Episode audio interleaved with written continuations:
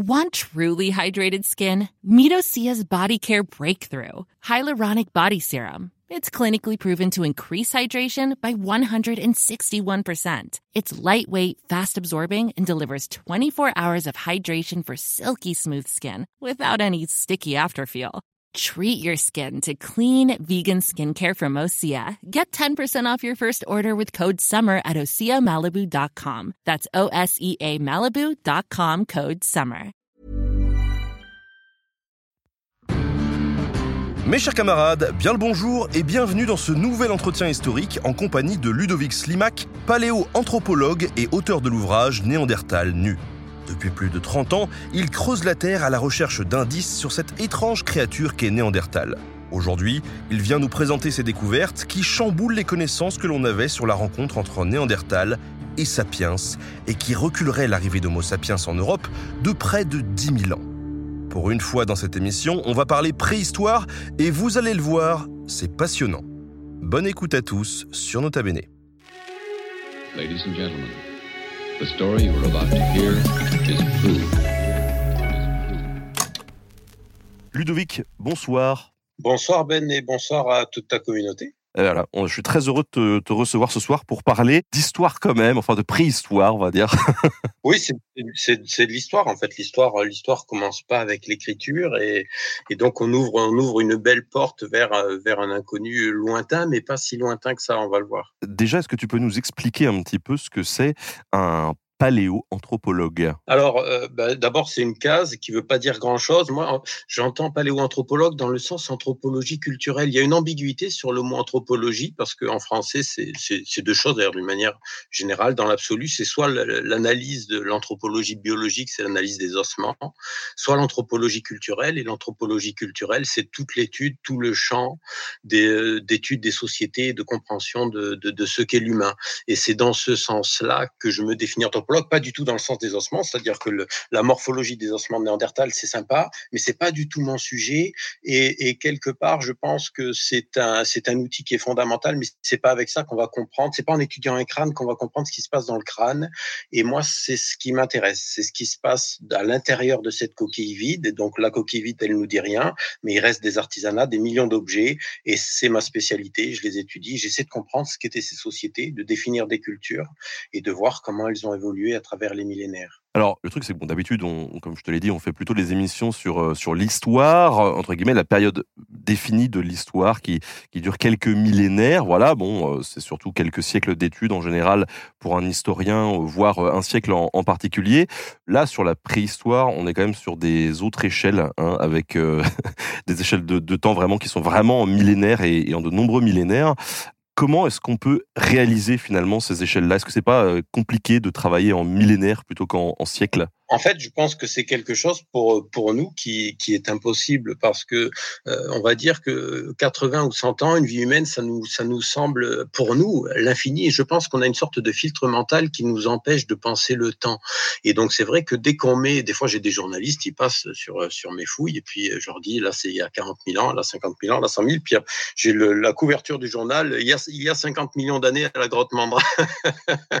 Et le truc, mais en fait, on peut pas leur en vouloir parce que le- temps, c'est quelque chose qui, qui nous file entre les doigts, tu vois, et, et c'est quelque chose qu'on peut pas concevoir parce qu'on a, euh, comme on meurt au bout de 100 ans, quand on a de la chance, on a une espèce de filtre qui nous empêche de, de concevoir vraiment concrètement ce qu'est le temps. Et alors, je pense qu'il y a, y a un outil que, que je propose généralement, euh, un petit, un petit exercice qui permet de, de, de s'y retrouver. Globalement, les seules quantités avec lesquelles on est habitué de, de jongler, c'est l'argent, c'est les euros. Et, euh, et, et le seul temps qu'on est capable de concevoir, vraiment, c'est une année. Tu vois, tu sais, tu peux dire oui dans un an ou l'été dernier, tu vois, tu vois bien où tu étais l'été dernier, tu vois que le temps a filé que l'année, elle est passée comme ça. Donc, tu sais exactement ce qu'est un an, tu sais exactement ce qu'est un euro et tu sais aussi exactement ce qu'est 40 000 euros. Et si tu fais la conversion euh, un an, un euro, tu vois, 40 000 euros, tu fais des choses, mais enfin, tu vas pas t'acheter ta baraque non plus avec ça. Et, et en fait, 40 000 ans, tu sais qu'un an, ça passe comme ça. 40 000 ans, c'est un événement qui, vient juste de s'écouler. Et c'est en fait, c'est un temps qui est très proche, 40 000 ans. Et dans les cavités dans lesquelles je travaille, dans les niveaux qui ont 40 000 ans, par moment, j'ai l'odeur, moi, qui sort dans les sols, des odeurs très, très fortes. Et, et ça, tu vois, cette espèce de filtre qu'on a de « Ah, c'était il y a longtemps, c'était il y a 40 000 ans », en fait, non, c'est pas ça. 40 000 ans, ça vient de se passer, c'est juste qu'on est extrêmement éphémère et que dans notre, dans notre nature humaine extrêmement éphémère, on ne peut pas se projeter dans ce temps-là. Et on peut le faire seulement quand on fait cette conversion à travers le temps. Et pourquoi j'ai pris 40 000 ans? Parce que 40 000 ans, c'est ce moment singulier où on a l'extinction de l'homme de Néandertal et l'arrivée, l'arrivée définitive, on va dire, sur les territoires européens de l'Homo sapiens, même si, effectivement, je pense qu'il est arrivé beaucoup plus tôt, dès le 54e millénaire, comme on l'a montré au, mois de février. Mais alors, justement, quand on travaille sur, euh, sur les périodes sur lesquelles on travaille, il n'y a pas une humanité, on va dire, il y en a plusieurs. Il y a différents types homo qui évoluent euh, parfois ensemble. Comment est-ce qu'on les euh, catégorise? À quoi ça correspond finalement ces classifications? Oui, c'est la deuxième embûche. En fait, le truc, c'est que la première embûche, c'est le temps, et la deuxième embûche, c'est la projection. C'est-à-dire que aujourd'hui, il n'y a qu'une humanité sur Terre, et donc on a tous, on est tous exactement pareils, on a tous les mêmes comportements, on a tous les mêmes manières de penser, et il faut arriver à se dire qu'en remontant dans le temps, il y a eu, il y a eu des formes humaines qui étaient pas nous. Et ça, c'est le deuxième défi, c'est-à-dire c'est le deuxième blocage qu'on a, je pense, au niveau mental et qui ne, qui, qui nous forme un filtre et qui nous empêche de raisonner sur quelque chose qui pourrait être pleinement humain et qui en même temps pleinement différent de nous. Et ça, c'était, c'était vraiment le, le, le, défi dans, dans Néandertal nu. Euh, j'ai essayé de poser mes idées sur, il y a, y a vraiment tu vois, on a écrit mille choses sur Néandertal depuis depuis 150 ans, et il y a plein de choses qui, euh, il y a des écoles bien sûr de pensée, il y a plein de choses qui pour moi collaient pas parce que je pense qu'on était dans un piège, dans ce piège mental de vouloir voir. En fait, on a, on a vu deux choses dans Néandertal, que ce soit Néandertal ou toutes les humanités éteintes, les humanités passées, ce que j'appelle dans mon livre la créature. Euh, il y, a deux écoles globalement. Il y a une école anglo-saxonne d'anglais, d'américains, et qui, qui, vont avoir une sorte de, de sous-homme, d'homme singe, d'homme inférieur, mais dans une hiérarchie avec nous. Et il y a les écoles plutôt latines qui, qui prennent le contre-pied, donc des chercheurs français, italiens, portugais, espagnols, et qui vont dire non, non, mais Néandertal, c'est nous. Et je pense que ces deux écueils-là, ces deux écueils sont une impasse et ces deux écueils sont, un piège. Et quand on, quand on essaie d'étudier, mais, mais euh, on peut, comment dire, euh, c'est, un piège à la fois évident et, et presque il est presque impossible de s'en sortir, de se dire mais attends, attends, là je suis face à, j'ai des artisanats, je les prends entre mes mains, j'ai des objets, ils sont d'une beauté euh, éclatante. Souvent il y a une, il y a une harmonie de l'objet, c'est vraiment l'objet néandertalien est extrêmement beau communément. Et en même temps, donc on va se dire, bah, c'est un homme, quoi. Et en même temps, quand on le regarde de plus près, on se dit, mais attends, mais il y a, y, a y a vraiment des choses qui m'échappent dans ces artisanats, dans ces objets, dans ces manières de concevoir la matière. Et je pense que les deux, les deux grandes écoles de Néandertal, c'est nous, ou Néandertal est quelque chose qui nous est inférieur, sont, euh, sont toutes les deux un écueil de la pensée, mais un écueil qui, euh, dont il est extrêmement dur de se, de se dégager. Et c'est tout ce que j'ai essayé de faire dans Néandertal nu, c'est d'ouvrir les fenêtres. Après 30 ans, ça fait 30 ans que je, que je, que je, que je quête, que je chasse, que je traque la créature, ce que j'appelle la créature. J'appelle, je l'appelle la créature et pas l'humain parce que justement il faut arriver à se décentrer. Si on dit juste c'est un humain, on n'arrivera pas à concevoir quelque chose qui peut-être est très différent de nous tout en, en ayant de nombreuses caractéristiques de ce qui pour nous est, pleinement humain. Et donc je l'appelle la créature. Et dans la créature, il y a aussi le créateur. Et le créateur, c'est nous. C'est-à-dire, quand je dis que c'est une créature, je sous-entends que Néandertal n'existe pas et que ce qu'on en voit, ce sont nos projections, nos fantasmes, nos manières de concevoir le monde et qu'on a, on a créé une boîte, comme, quand on dit, tu es un paléoanthropologue, tu crées une boîte. Et dans cette boîte, on l'a rentré de force et on a dit, regardez, il est ceci ou il est cela. J'ai essayé, j'essaye de de travailler là-dessus, de déconstruire, de travailler contre moi. C'est une partie d'échec. C'est pas une partie d'échec contre mes collègues, c'est une partie d'échec contre moi-même. J'essaie en, en connaissant très très bien cette matière, très très bien ces artisanats, en étant euh, des fois trois, quatre, cinq, six mois par an en grotte, j'essaie vraiment de de me noyer dans ma matière, c'est-à-dire de faire une sorte d'ethnologie participative, de me mettre vraiment dans leur milieu et d'essayer de, de regarder et d'objectiver. Et c'est quelque chose de très dur. Je dis pas que je, que je l'ai réussi, et je dis que c'est que c'est plutôt un défi mental. C'est le deuxième défi mental après le temps, qui est d'essayer de de concevoir une intelligence différente et pleinement extérieure à nous. C'est pour ça que je je veux pas spoiler, mais je, je, commençais le livre par des anecdotes extraterrestres, par une, une anecdote remarquable euh, et qui et qui nous ouvre. Je pense que le sujet, en fait, le sujet extraterrestre, mais même le sujet des hommes sauvages, du yéti, de tous nos fantasmes, de toutes nos conceptions, de toutes nos créations, des lutins et du petit peuple, des faits, c'est tout ça, c'est le sujet des, des, intelligences extérieures à nous.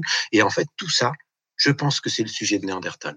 Tu penses que c'est vraiment un fantasme à ce point quand tu le compares avec les extraterrestres quoi Je pense appartient totalement aujourd'hui à la pop culture qu'il appartient totalement, qui, qui nous a, c'est vraiment la créature de Frankenstein qui nous a totalement échappé et qui a aujourd'hui sa vie propre. Et on est confronté à cette, cette sorte de création psychique qui a sa propre vie maintenant.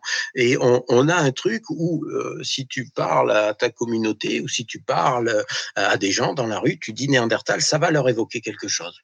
Et ce quelque chose va être leur réalité, leur conception, comme tu, tu, pourrais dire euh, Batman, ça va être leur réalité. Ça, ça appartient vraiment. C'est un super héros euh, euh, Néandertal, c'est un super héros qui qui, qui aujourd'hui euh, effectivement nous a échappé et, et, et, donc, euh, essayer de le rattraper, d'abord essayer de le définir, ensuite essayer de le rattraper dans la tête des gens, essayer de, de dans les concepts qui aujourd'hui nous habitent tous, hein, je ne suis pas exempte de ces fantasmes-là, euh, dans, ces, dans ces concepts qui nous habitent, il faut essayer de, de, de voir euh, euh, qu'est-ce qui, qu'est-ce qui vraiment euh, est une pure réalité matérielle et qu'est-ce qui est de l'ordre de la construction? Et c'est une construction qui, qui, a, qui a plus de 150 ans et qui, et qui est qui a eu effectivement un retour euh, de, de, la culture populaire extrêmement riche. Et donc, quand on est confronté à ça, euh, c'est pas simplement un tas de boudos ou un bout de silex,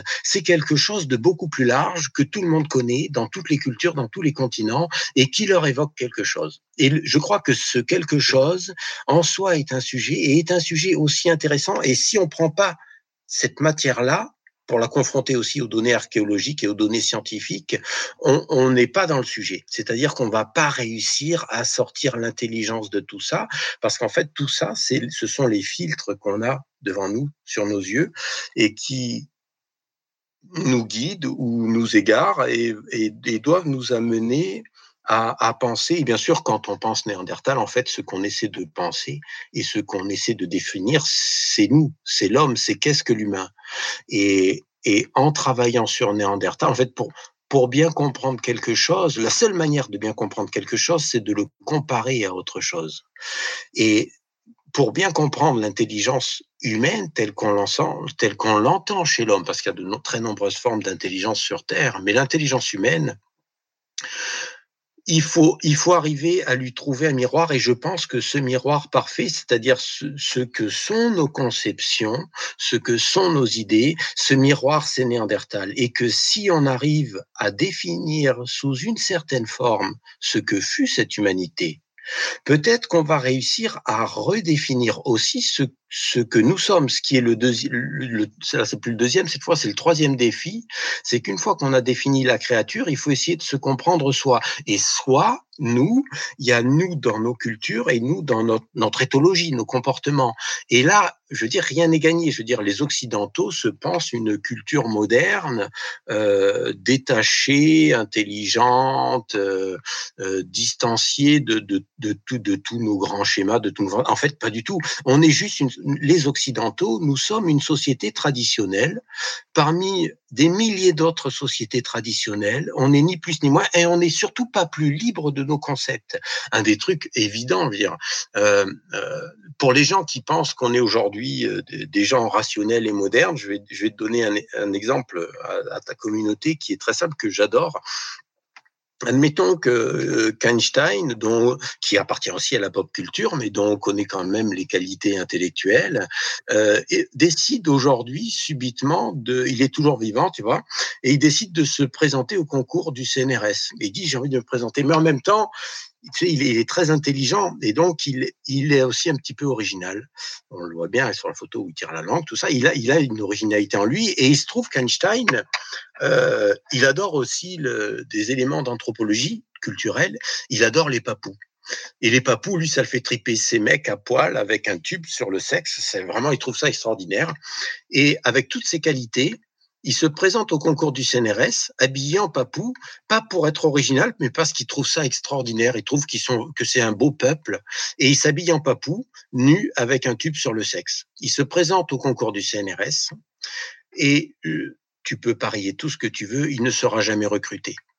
Ça veut dire que même si le, les gens du CNRS, je m'inclus dedans, ce n'est pas du tout une critique pour le CNRS ou pour euh, Harvard University ou pour tout ce que tu veux, pour n'importe quelle institution occidentale, on n'est pas exempt de nos limites. Si j'ai les cheveux longs, si j'ai la barbe, si je m'habille comme ci, si je m'habille comme cela, en fait, on est jugé et on est mis dans des catégories.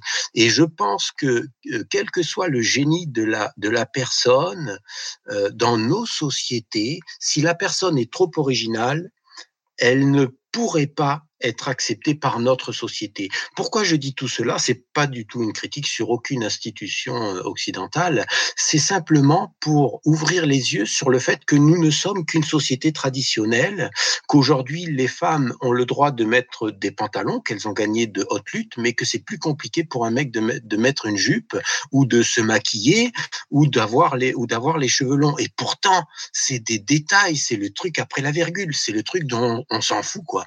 Mais mais c'est vachement important. C'est-à-dire que euh, si tu te balades en jupe et maquillé, avec une belle barbe, euh, bon, à la limite, si t'es écossais, ça passe. Mais sinon, c'est compliqué.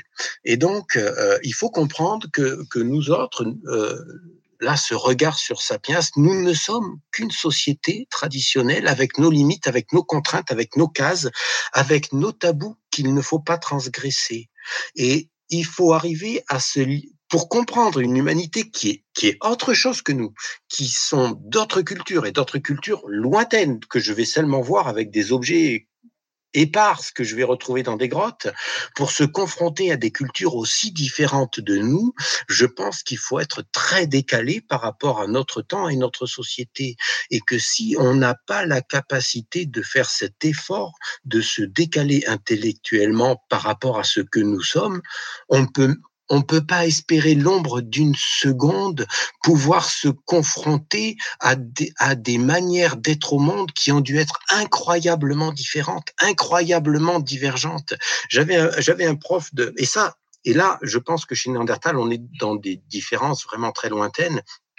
Mais même si on prend de simples différences culturelles, moi j'ai appris l'ethno, j'avais un, prof d'ethno qui, était remarquable et il nous disait, il nous parlait de, le jour vous comprendrez qu'un qu'un gars qui plante trois flèches dans le dos de sa femme parce qu'elle n'a pas ramené assez de bois sec est un brave gars, vous pourrez commencer à faire de l'ethnographie. Et en fait, le truc c'est ça, c'est-à-dire que tant qu'on est dans nos projections de nos valeurs, si on se dit oh mais ça c'est choquant, c'est affreux, c'est qu'on n'est pas prêt à se confronter à l'altérité, à se confronter à l'autre. Et là, quand je parle du gars qui plante les trois flèches dans le dos de sa femme, c'est qu'une différence culturelle. Et chez Néandertal, c'est pas que de la différence culturelle. Il y a peut-être, probablement, c'est ce que j'essaye de soulever, de mettre en lumière dans Néandertal nu, il y a certainement une question d'éthologie. L'éthologie, c'est le comportement. On voit tous qu'il y a un comportement des chats qui n'est pas le comportement des chiens. Et on voit tous que ben, les canidés vont être d'une certaine manière, les félidés d'une autre, mais un chat c'est pas un lion, euh, un loup c'est pas un chien, etc. Et donc tout ça c'est l'éthologie. Il y a, des disciplines aujourd'hui qui, travaillent sur l'éthologie humaine. Et je pense que la, bonne question pour revenir à ce qu'on disait tout à l'heure sur les, les écoles de pensée, c'est pas de savoir si Néandertal est nous-mêmes ou si Néandertal nous est inférieur. Je pense que la bonne question et qui n'a jamais vraiment été posée en ces termes et que je pose dans ce livre, c'est a-t-il existé une éthologie néandertalienne A-t-il existé une humanité qui comprenait, de par sa biologie, non pas de par sa culture, le monde de manière radicalement différente de nous? Dans l'état actuel des choses, au niveau de la recherche de, tes collègues, par exemple, on en était où? Dans tes recherches, tu recules l'arrivée de Sapiens de 10 millénaires. Euh, ça va impliquer des choses aussi pour Néandertal et ça va impliquer des choses dans les relations que les deux vont pouvoir entretenir aussi. Est-ce que tu pourrais nous faire un petit topo des connaissances jusque-là qui étaient mises en avant sur l'arrivée de Sapiens, sa confrontation avec Néandertal, etc., avant de nous détailler euh, tes recherches et tes réflexions là-dessus? Bien oui, oui, c'est fondamental, c'est très important parce que ça, c'est quelque chose en plus qui est, qui est, qui est plus vraiment enseigné ni au collège ni au lycée ou très superficiellement, et, et, et donc il faut repartir de là. Euh, effectivement, euh, euh, Néandertal est une humanité euh, pleine et entière, une humanité éteinte, et, et il n'est pas notre ancêtre. Et le moment où, il, où, nos, nos ancêtres biologiques ou sapiens va arriver sur le continent européen, c'est le moment précis où ces populations vont tirer leur révérence. Alors effectivement, on a un certain nombre de gènes en nous euh, qui descendent de ces populations, mais ces gènes nous disent pas grand-chose, pas plus que euh, si tu vas voir un marchand italien euh, de, glace dans le Bronx à New York, s'il est là depuis plus de 100 ou 200 ans, sa famille, il, il a des gènes d'Indien des plaines, mais pour lui, il se considère comme un Italien, il a peut-être aucune connaissance de ça, ou ou si tu veux l'exemple que je que je donne traditionnellement aussi donc ça c'est pour la différence culturelle et, et, les héritages culturels qui ne se transmettent pas nécessairement. Et au niveau biologique l'exemple que je donne généralement c'est que imaginons que soudainement tous les loups disparaissent sur terre. On ne sait pas pourquoi mais les loups disparaissent. Et le fait que le caniche de mamie est l'essentiel du génome du loup n'indique pas qu'il que le loup ne s'est pas éteint le loup s'est pleinement éteint et le, et le caniche ne peut pas revendiquer cet héritage-là. Ben pour Néandertal, c'est de ce degré-là. Et le moment de la rencontre, ce, ce moment, en fait, on n'arrive on n'arrive pas vraiment à le calibrer, c'est-à-dire qu'on dit, ils se sont rencontrés en Europe, mais c'est à la résolution de nos datations au carbone 14. Et nos datations au carbone 14, pour ces périodes-là, qui ont 40, 42 000 ans, je pense 54 000 dans la vallée du Rhône, mais mettons même à 42 000 ans, on est à plus ou moins 1000 ans. Déjà, quand on arrive à plus ou moins 1000 ans, je peux te dire qu'on a fait un sacré boulot et qu'on peut être fier et qu'on a dû faire une sacrée série de dates et des sacrés modèles statistiques. Et à plus ou moins 1000 ans, ben hier soir, tu dînais avec Jules César à ta droite et Charlemagne à ta gauche. Et ça, c'est l'exemple que je donne dans Néandertal nu. Donc, tu sais bien sûr que ce, dîner improbable n'a pas eu lieu. Et eh bien, ce dîner improbable, on ne sait pas non plus s'il a eu lieu entre Néandertal et Sapiens. On ne sait pas s'il existe un seul territoire de l'Europe où les deux populations se sont vraiment rencontrées. On sait que Sapiens a des aujourd'hui a des gènes néandertaliens, mais ces gènes sont peut-être plus anciens ou ont pu être acquis du côté de l'est de la Méditerranée où les deux populations ont cohabité sur des périodes beaucoup plus longues et au moins dès le centième millénaire. Et donc on, là, on est face à une partie d'échec dans lequel on ne sait pas trop dire, on ne sait pas s'ils se sont rencontrés, on sait qu'ils s'éteignent, mais on ne sait pas si c'est vraiment synchrone et on a on voit rien. Mais par, par contre, ce qu'on voit au niveau archéologique, quand à travers toute l'Europe, alors qu'on avait les, on avait un, grand nombre de cultures néandertaliennes, des cultures qu'on peut appeler le, le moustérien ou le mycoquin, mais bon, peu importe, il y a des cultures qui vont perdurer comme ça pendant des dizaines ou des centaines de millénaires à travers les territoires européens. Et dans cette fourchette chronologique, pour prendre large, on va dire entre 40 et 50 000 ans, Là, on est à plus ou moins 5000 ans, mais bon, tu vois, ça te donne un petit peu l'ampleur de notre flou on voit que des, artisanats que l'on pense être néandertaliens sans aucune certitude paraissent réinventer ou inventer des choses très modernes, alors qu'ils faisaient, ils étaient dans leur vieille tradition depuis, depuis au moins 100, 200 ou 300 000 ans. D'un coup, on voit émerger euh, des parures, on voit émerger du travail, euh, on fait des outils en bois de en ivoire qu'on ne faisait pas du tout avant. Les artisanats deviennent très minces, très élégants, ce qu'on appelle des lames et des lamelles, qui, qui est propre de, de ce qui va caractériser après Sapiens à travers toute l'Europe et que Néandertal ne faisait qu'à la marge. Et tout ça émerge à ce moment-là, et c'est ce qu'on a appelé des industries de transition. Et on a supposé que c'était Néandertal qui, au contact par acculturation avec Sapiens, allait évoluer et modifier ses manières d'être et ses traditions. Alors il va y avoir plein d'industries de transition. Euh, il y en a X, hein, du Châtel-Péronnien, de l'Ulusien, du Néronien, du, du, du du Streletzkien, du Zélétien oriental, il y en a autant que tu veux du Gersmanovitchien, plein de noms en rien comme ça, tu vois, et qui sont un petit peu barbares, euh, et en fait qui nous disent pas grand-chose. Pourquoi ils nous disent pas grand-chose? Parce que euh, on sait, si tu veux, c'est comme si on passait je vais faire une énorme caricature, mais elle est intéressante. On va dire que Néandertal faisait des industries traditionnelles, archaïques, qu'on va appeler zéro, que Sapiens faisait des industries, des, éléments modernes qu'on va appeler 1. Et ce passage, ce moment du contact du 0 au 1, entre les deux, on a du 0,5. En fonction des, territoires, ce 0,5, c'est plein de cultures différentes. Et ce 0,5, on, on pense ou on a supposé on suppute que c'est Néandertal qui s'inculture au contact de l'arrivée des beaux et joyeux sapiens très riches de leur culture moderne.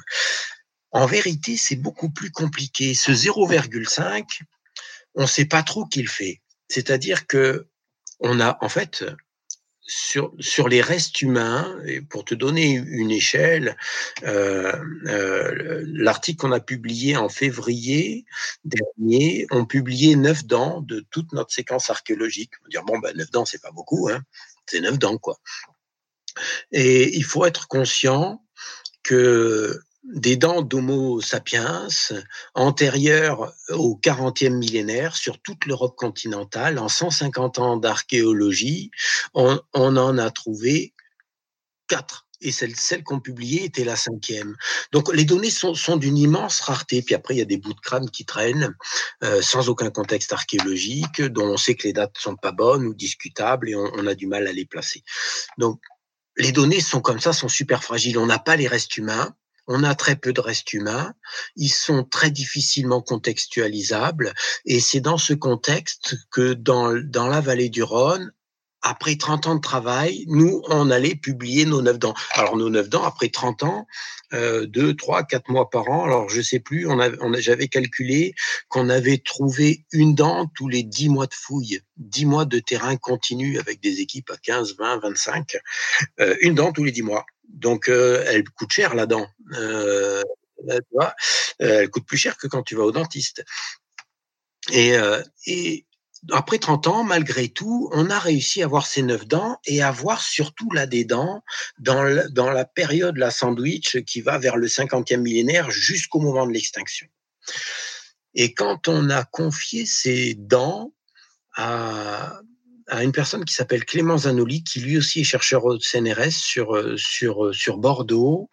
Euh, il nous a dit, écoute, euh, tes dents, sans surprise, elles sont toutes néandertaliennes. Mais il me dit, ah, ah, par contre, là, regarde ta dent en plein milieu de la séquence. Il me dit, là, tu as une dent, c'est de l'Homo sapiens. Et c'est pas n'importe quel Homo sapiens, c'est un Homo sapiens archaïque, pléistocène, c'est-à-dire paléolithique, un Homo sapiens ancien. Les morphologies de cette dent étaient tout à fait particulières. Alors, quand il m'a dit ça, je dis ah bon, très bien, intéressant, c'est quel niveau? Il me dit bon, couche E, A. Alors la couche E, pour moi, la grotte Mondrain, donc au fur et à mesure, on descend A, B, C, D, E, F, G, on descend jusqu'à J. Au fur et à mesure où on descend, on est de plus en plus vieux. La E, c'est notre milieu de séquence archéologique. Et pour moi, la E, c'était super intéressant parce que c'était un truc qui était une véritable énigme euh, que j'avais étudié euh, dans le cadre de ma thèse de doctorat. Euh, que j'avais défendu en décembre 2004. Et en décembre 2004, j'avais dit ce truc est très bizarre. Euh, on a on a un problème et j'avais appelé appelé ce problème anthropologique. J'avais défini une culture que j'avais appelée le néronien.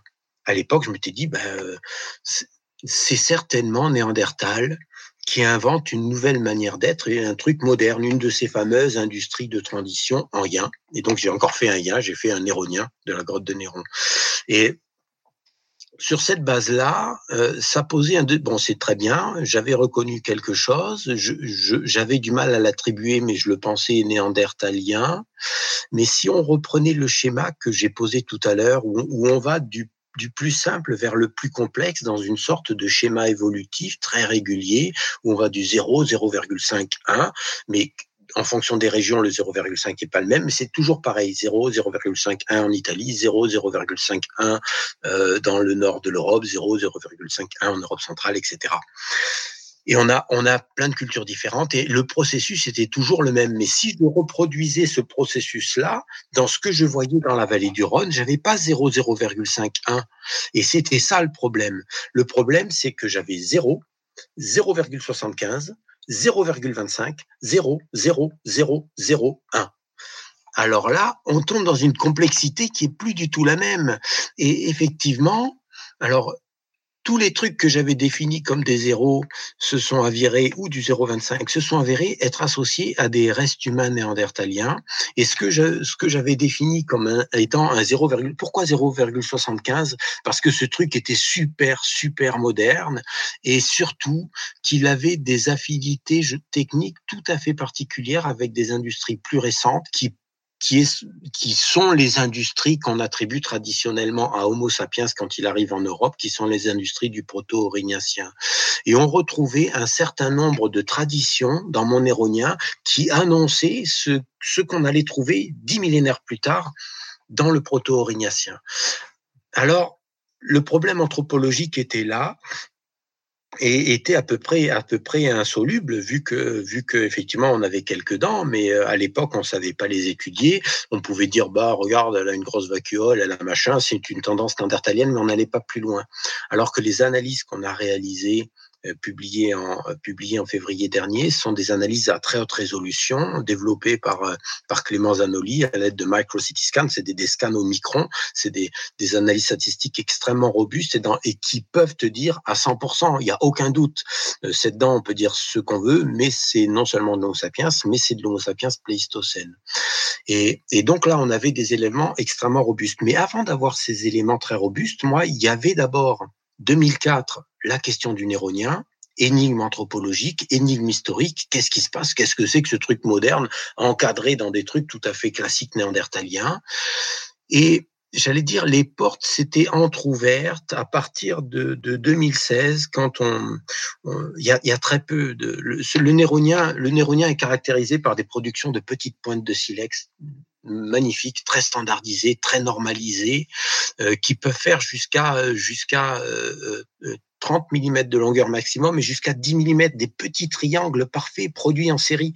Et on les a par, par euh, plus que par centaines. Aujourd'hui, sur la, sur la petite surface fouillée, on en a 1499. C'est absolument incroyable.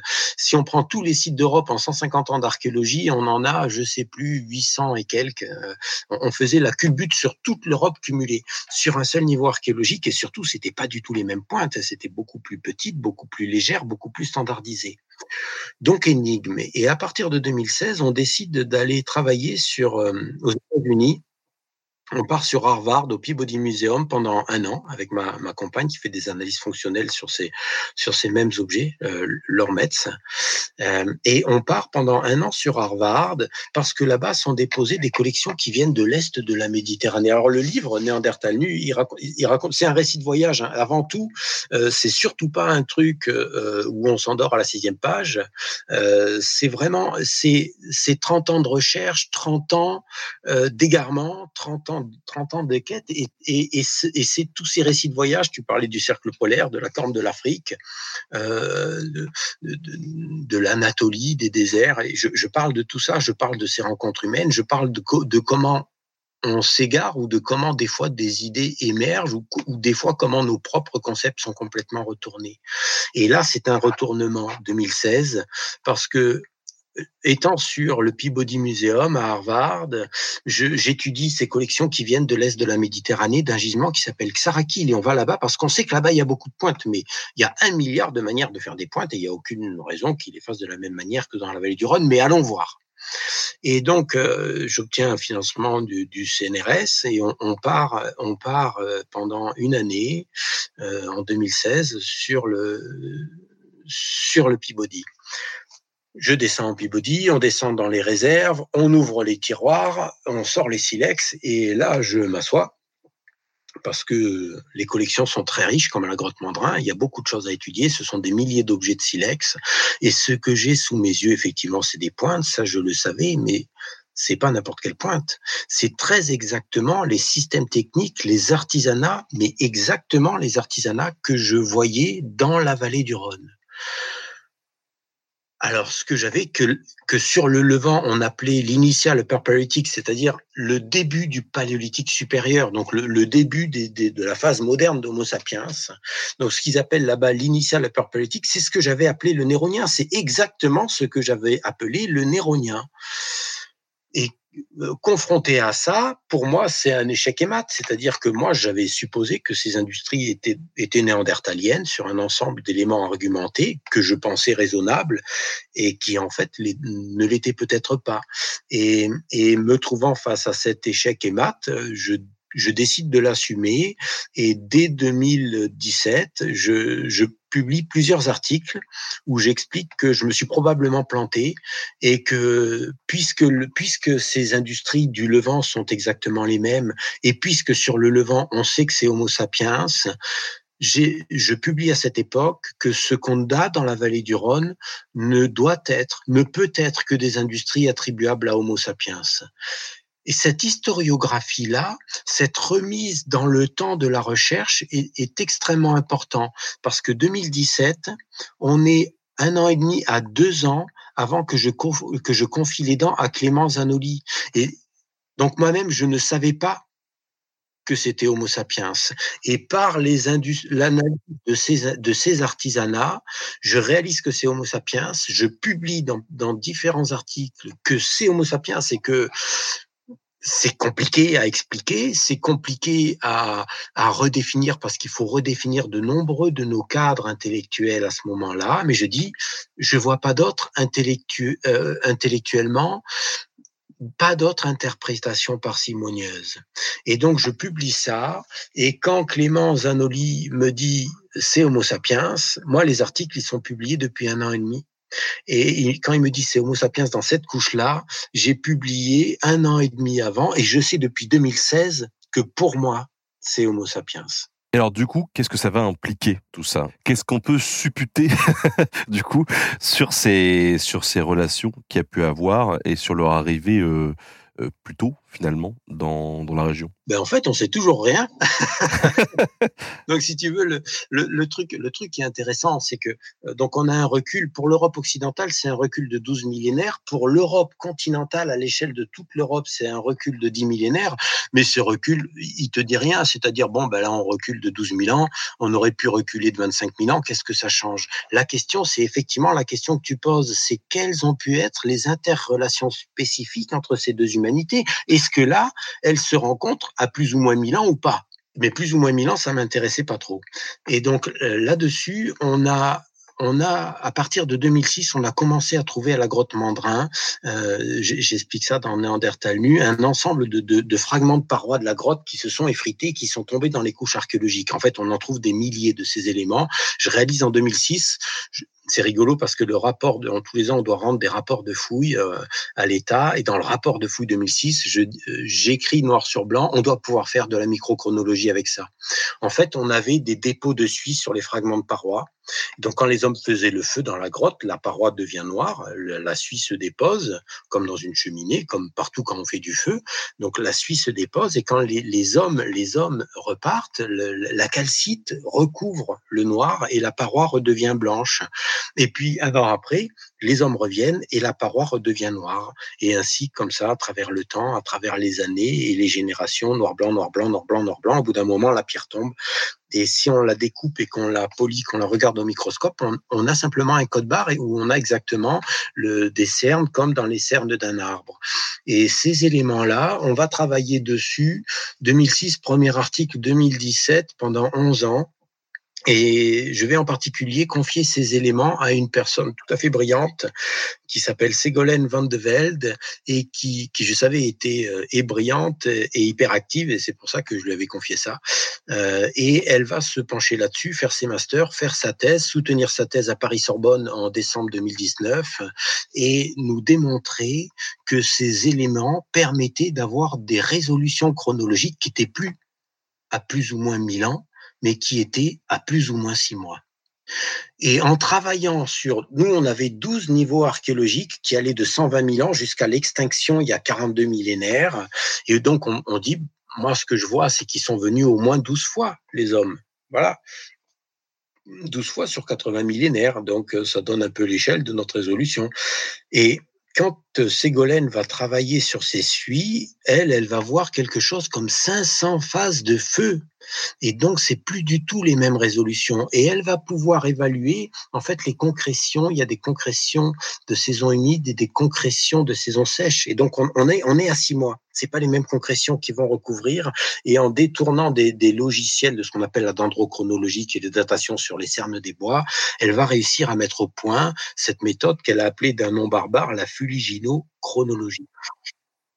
Fuligino, c'est l'essuie. Hein. Donc, c'est la chronologie par l'essuie. Donc, ça, ça a été vraiment développé ici sur le site avec un très gros effort de recherche. Et quand on publie la question de ces dents, on l'associe à ces questions de de très fine chronologie.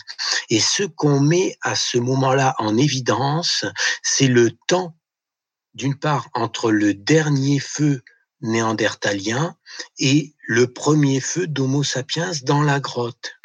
Et là, on n'est plus à plus ou moins 1000 ans.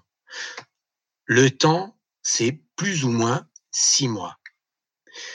Alors là, ça devient intéressant parce que d'un coup, c'est plus un temps théorique. Tu vois, quand on dit, quand on dit ils sont venus il y a 54 000 ans, ces Homo sapiens, c'est pas des temps humains. Et, pour les raisons que j'ai expliquées tout à l'heure et pour d'autres raisons, en fait, c'est pas, c'est pas 54 000 ans. C'est statistiquement entre 57 000 et 52 000. Voilà. Donc on a cinq millénaires. Cinq millénaires, c'est le temps qui nous sépare du premier pas sur la Lune de la première dynastie égyptienne. Ça, c'est le moment de l'arrivée de nos Homo sapiens. La résolution, c'est 5000 ans.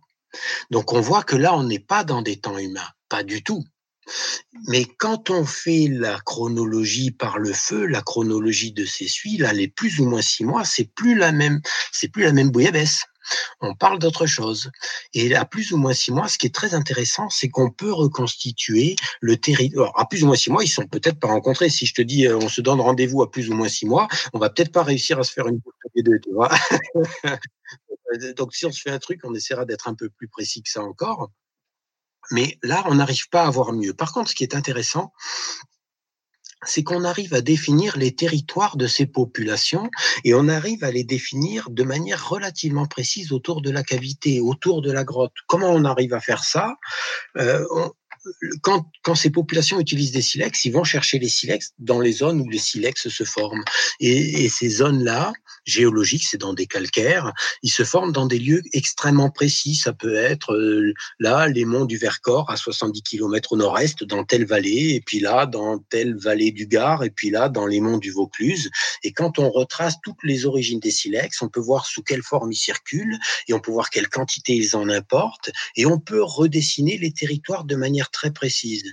Et quand on fait ces territoires-là, on a quelque chose comme un cercle de 80 à 100 km à peu près dans toutes les directions autour de la cavité. Mais 80 à 100 km, ça représente des milliers de kilomètres carrés. Et la deuxième information qu'on a tirée de ces suies, c'est que ces populations d'Homo sapiens étaient revenues une fois par an dans la grotte pendant 40 ans.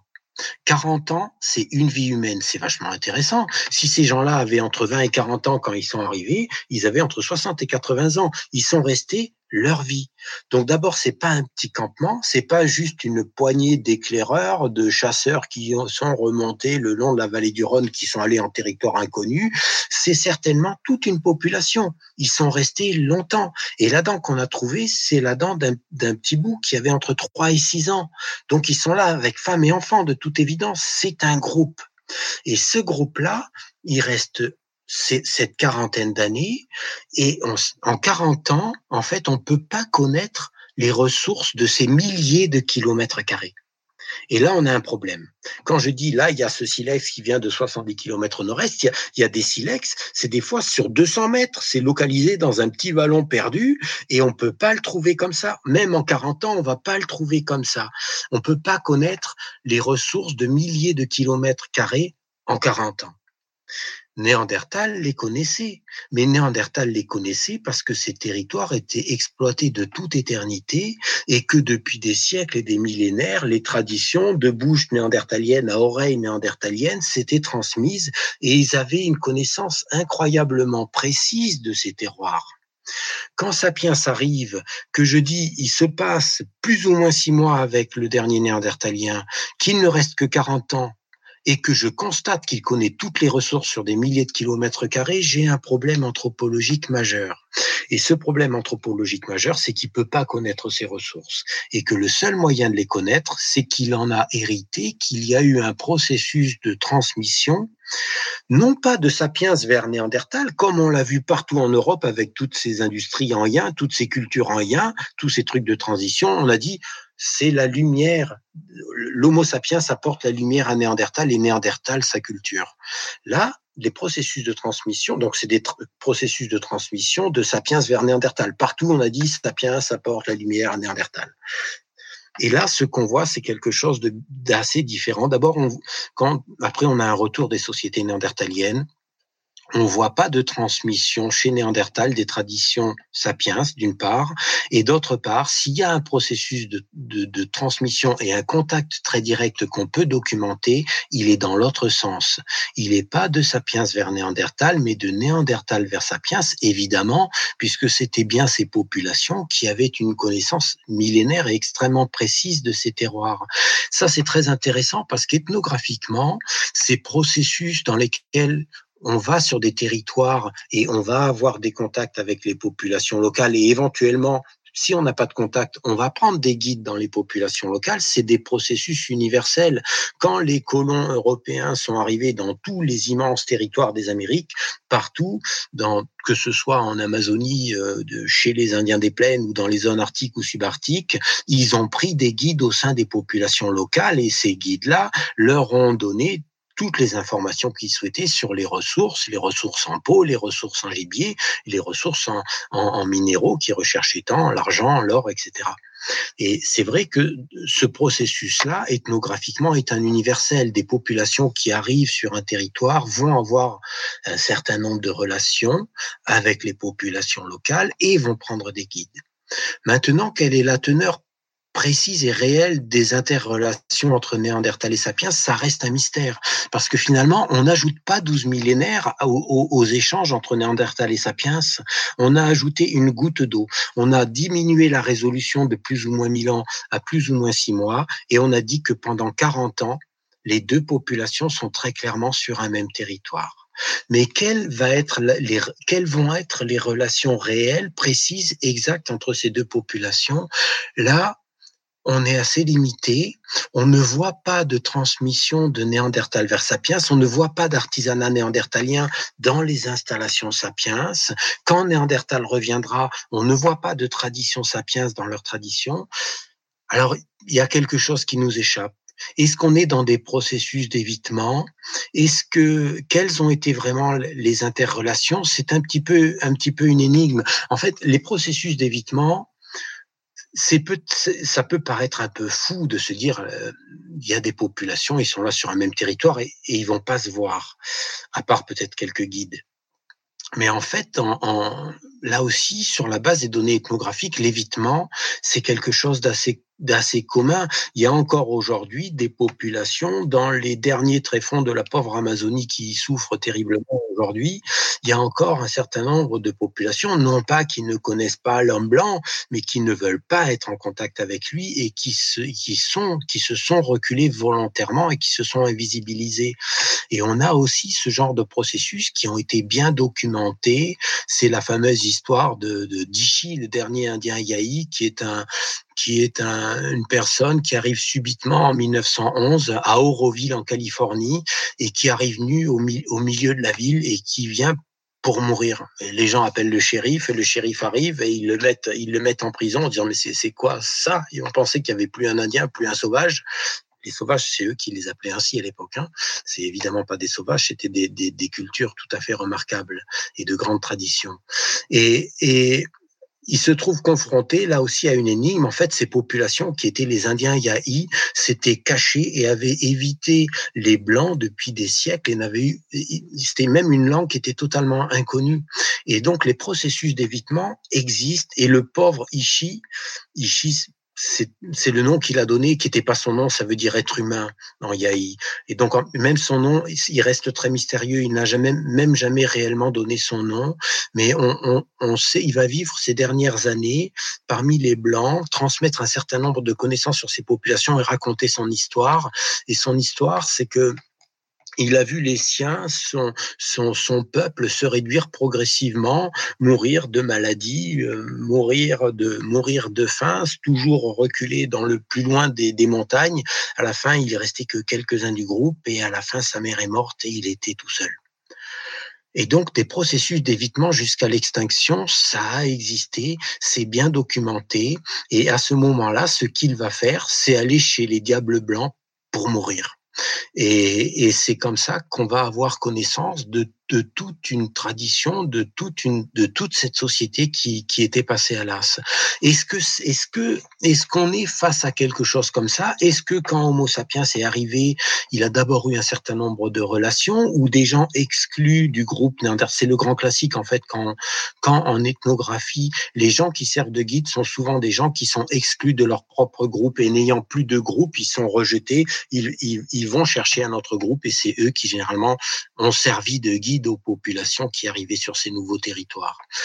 Euh, est-ce que simplement ils ont recueilli des gens qui avaient brisé le tabou parmi les Néandertaliens et qui, qui ont été recueillis par ces sapiens et qui leur ont bien servi de guide? Ou est-ce que est-ce qu'ils ont eu d'autres relations plus approfondies c'est très difficile à dire. En, réalité, on ouvre des portes, j'ouvre des portes là en direct, mais on, ne sait pas. Et dans, dans Néandertal nu, euh, euh, je, fais vraiment à chaque fois couvrir les portes et je, et je me refuse à les refermer. Mais j'ouvre des champs de la pensée qui souvent n'ont pas été explorés et doivent être explorés en dehors des, des sentiers, des chemins battus, parce que si on si on sort pas de nos grands schémas, on n'arrivera pas à penser l'impensable. Et la rencontre entre Néandertal et Sapiens, la rencontre avec une humanité qui n'est pas nous, c'est l'impensable. Hey, it's Danny Pellegrino from Everything Iconic.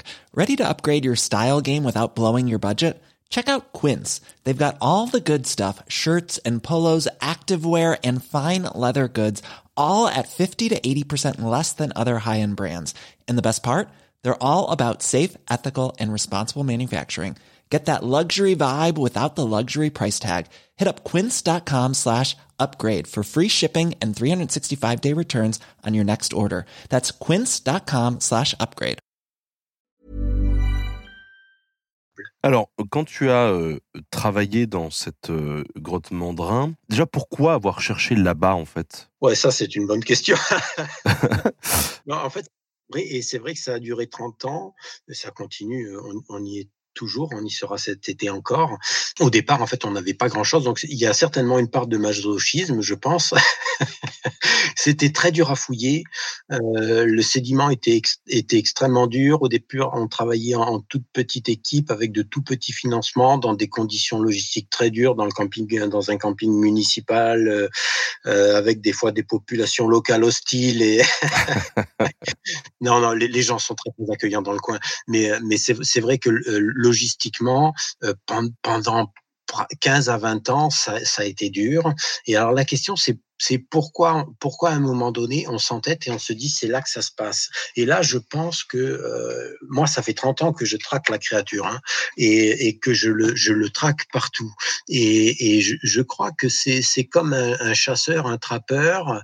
Euh, des, tu vois, tu t'es en forêt et, si tu suis le trappeur, tu dis qu'est-ce qu'il fout quoi, mais qu'est-ce qu'il cherche là? Et tu dis il est complètement con parce qu'au bout de trois jours, t'en peux plus euh, et qu'il trappe. Et puis le quatrième jour, il, il t'amène sur le sur le caribou qui lui il, avait pisté. Et, euh, et, et, je crois que euh, c'est un ensemble d'éléments un, un, petit peu certainement inconscients ou non verbalisés qui permettent de, de, de, ressentir, de reconnaître dans des lieux exactement comme un trappeur les éléments où tu, où tu te dis c'est là que ça se passe. Là, il y a, y, a un, y a un truc qui va sortir, il y a un truc que je comprends pas, il y a un truc que je veux comprendre, et tu insistes. Et c'est vrai que les données, en fait, étaient, ont été euh, légères pendant longtemps, et qu'on a dû bricoler comme, comme on pouvait comme on pouvait. Mais ça, j'allais dire, euh, euh, on, on, a dit un petit peu du mal, non pas du CNRS, parce que le CNRS est une superbe institution, euh, mais on a dit un petit peu du mal de nos sociétés en disant, imaginez quelqu'un qui se présente à un concours, que ce soit le Harvard ou le CNRS, euh, habillé en papou, il serait pas recruté. Mais en même temps, là, on va rééquilibrer la balance. Je vais dire, imaginons que si j'étais un chercheur américain, par exemple, je serais sur des contrats à 4 ans, à 5 ans, à 10 ans, et je pourrais pas me permettre de me lancer dans des programmes qui semblent stériles pendant 30 ans.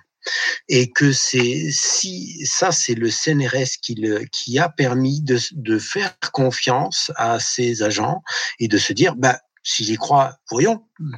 Et, et c'est ce qui est sorti après 30 ans, c'est-à-dire que si on n'avait pas mis ces 30 ans d'efforts, 2, 3, 4, 5 mois par an, et ça, je pense que c'est une institution assez unique au monde pour ça, le CNRS, car elle, elle permet d'aller explorer, je pense, des champs qu'on ne se permettrait pas d'explorer sur le, sur le temps court. Et donc, on, on permet d'explorer des, des, champs improbables. Et c'est ce champ improbable qui, aujourd'hui, je pense, réécrit une grande partie de la question de l'extinction néandertalienne et de la question de la colonisation de l'Europe par les premiers Homo sapiens. Est-ce que tu peux nous en dire un peu plus? À propos de, de quoi précisément? De, alors, Comme tu le disais, on n'a pas de réponse, tout est un peu flou, mais de différentes supputations de comment effectivement euh, aurait pu être remplacé entre guillemets. Euh. Si tu veux, toutes les toutes les hypothèses et les théories les plus folles ont été soulevées, qui vont de l'impact de météores au changement climatique, aux explosions de volcans, aux, aux problèmes de champs magnétiques terrestres, de radiation solaire. On, on, a tout mis, on a tout mis et euh, changement des biotopes, tout ce que tu veux. Et à la fin, on a dit, bah, c'est certainement un petit peu de tout ça, de fragilité biologique de Néandertal, d'incapacité à se confronter à des changements climatiques. Et on a mis tout ça, puis on a dit, et puis peut-être que Sapiens est venu mettre la dernière pichenette à la fin. Et c'est vrai que quand, tant qu'on était à plus ou moins 1000 ans, on pouvait laisser Homo sapiens, on va dire, à la périphérie de la problématique de cette, de cette question d'extinction humaine.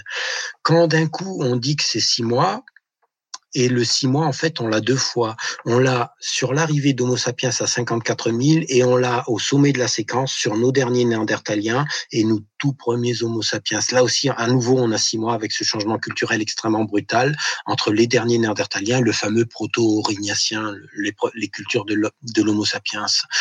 Alors, quand on est à six mois, d'un coup, euh, le coup de la comète, ça commence à devenir un peu gros, les radiations cosmiques aussi, et l'incapacité de s'adapter à des changements climatiques alors qu'on voit pas de changement climatique euh, et que et que Néandertal a vécu dans des climats extrêmement chauds.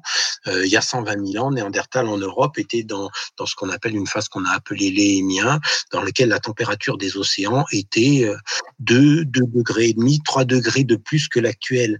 C'est localement beaucoup beaucoup plus chaud ça peut être ici en Europe des, des différences de température qui peuvent aller jusqu'à 10 ou 15 degrés. C'est pas du détail. Donc il a, c'est dans ces périodes-là, les Néandertaliens se sont confrontés à des environnements, à d'immenses environnements forestiers, à des forêts primaires tout à fait gigantesques qui, qui relèvent plus de la forêt amazonienne que de la steppe herbacée. Et, et donc les environnements, le, le, les, aires glaciaires, euh, bien sûr, il a su tout, à fait s'y adapter. Il, en a tiré son parti. C'est un très grand chasseur de chevaux et de bisons, qui sont ces faunes des steppes. Mais ça a été aussi un grand chasseur de cerfs dans la forêt. Et dire, euh, c'est pas les, dans la, il y a 40 000 ans, les changements climatiques, si seulement il y en a, c'est de la pichenette, quoi. C'est rien du tout pour Néandertal. Donc, mettre le climat, le climat, tu l'enlèves, l'impact de météores, ça tombe pas au bon, endroit au bon moment, pas de chance. Euh, euh, le, volcan, c'est trop local. Donc à la fin, à la fin, t'enlèves tout. Et si tu remets que finalement il y a une synchronie tout à fait remarquable entre l'extinction et l'arrivée d'Homo sapiens, d'un coup, sapiens se retrouve au centre. Alors, je ne suis pas du tout en train de dire qu'on est face à un génocide originel. Hein. Ce que j'essaie de dire, c'est que sapiens doit être au centre de l'équation au même titre que les Européens sont au centre de l'équation dans la question de la colonisation des Amériques. Et effectivement, ce qui s'est passé en Amazonie, c'est pas ce qui s'est passé pour les Inuits dans le Grand Nord canadien. Mais en ultime instance, c'est bien l'arrivée des populations colons européennes, de leur très grand dynamisme, qui a généré de ces vagues de peuplement, qui a généré en ultime instance ces remplacements de population. Mais encore une fois, ça ne veut même pas dire qu'ils se soient seulement rencontrés. Ils ont pu tout à fait s'éviter, mais les déstabilisations sociales induites par l'arrivée de nouvelles populations ont pu être suffisamment fortes pour déstructurer toutes les interconnexions qu'avaient les populations aborigènes néandertaliennes. Ça veut simplement dire que s'installant au cœur d'un territoire, ayant leur technologie, les technologies sapiens dont on voit la très grande normalité, la très grande standardisation, la très grande efficacité. Ces populations-là sont certainement dotées d'archerie, une archerie du 50e millénaire, ils l'ont certainement encore au 40e millénaire. Tout ça, c'est des éléments qui montrent que ces populations ont ce qu'on appelle des propulsions mécaniques, c'est-à-dire arc ou propulseurs. Néandertal, tout ce qu'on connaît dans, dans ces armements, je ne parle pas d'armes de guerre, mais ça pourrait être des armes de guerre, mais simplement d'armes de chasse, ce sont des, de lourdes armes d'astes très hétéromorphes et on voit que les, les, les degrés technologiques, les intérêts peut-être technologiques ne sont pas du tout les mêmes et que chez Homo sapiens, il y a un intérêt et une recherche de l'efficacité et de la normalisation. Je crois que le secret, c'est peut-être l'une des conclusions les plus fortes du Néandertal nu. Je veux pas tout spoiler le livre, mais de toute façon, le, le c'est un condensé de, de, concepts. Donc, euh, mais un des éléments, je pense, extrêmement important que je soulève dans ce livre, c'est dans la question des éthologies. Et je relève, c'est le, ce que j'ai dit en début de, de notre rencontre, c'est qu'il y a une esthétique tout à fait remarquable dans les artisanats néandertaliens, mais qu'en même temps, chaque objet est unique, que chaque objet est une sorte de partie d'échec. On regarde ça, moi, en tant que tailleur expérimentateur, je regarde les objets et je me dis à chaque fois, mais qu'est-ce qu'il veut faire? Où va l'artisan?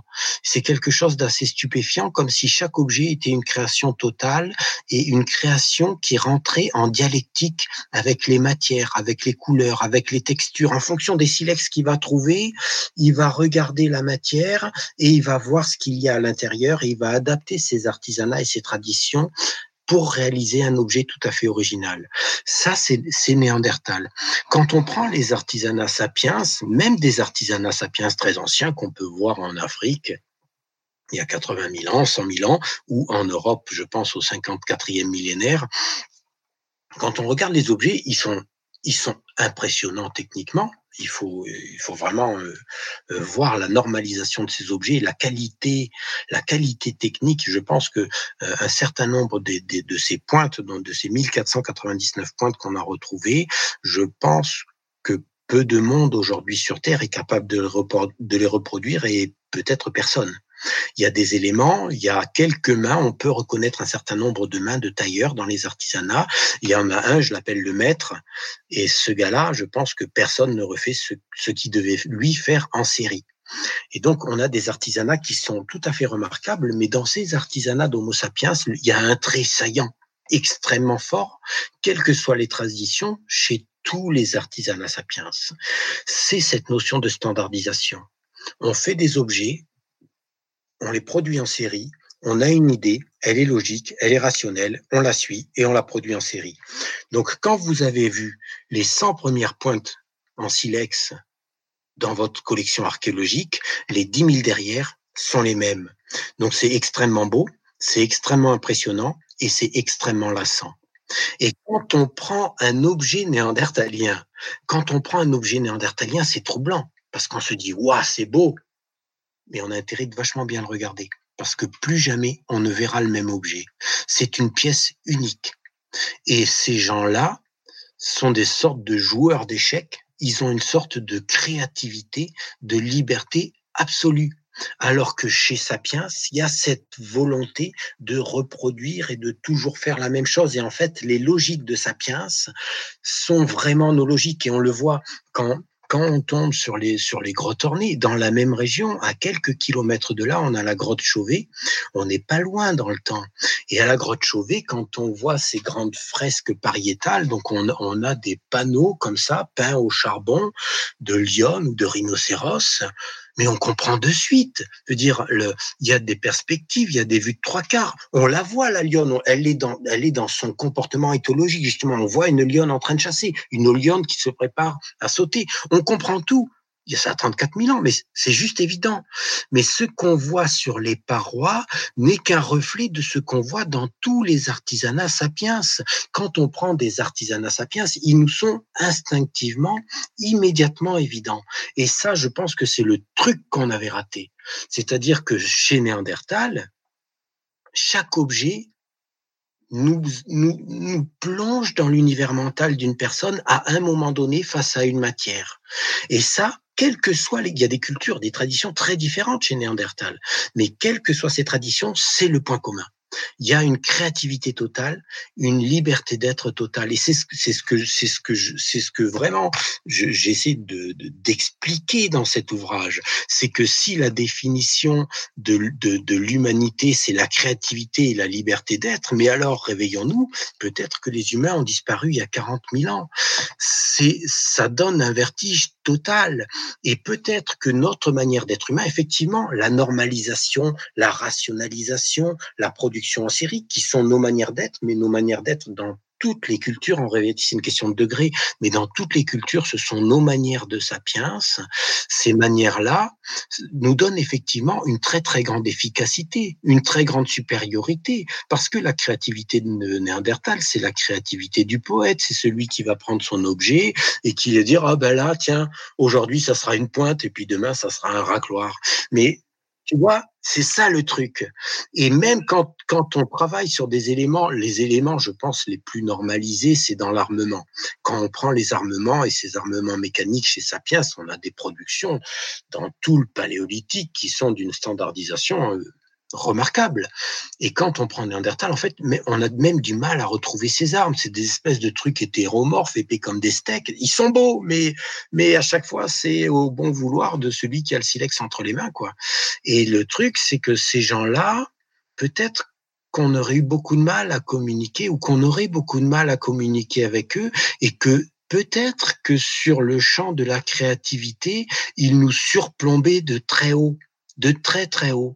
Et c'est vrai qu'il y a quelque chose, il y a cette très grande efficacité, cette très grande, euh, euh, c'est impressionnant ces productions normalisées. Je veux dire, l'Homo sapiens, le, l'hyper Homo sapiens, c'est c'est vraiment c'est la danse, les danses standardisées. Donc on va on, va en Chine et on voit d'un coup il y a 50 000 personnes qui dansent tous en même temps.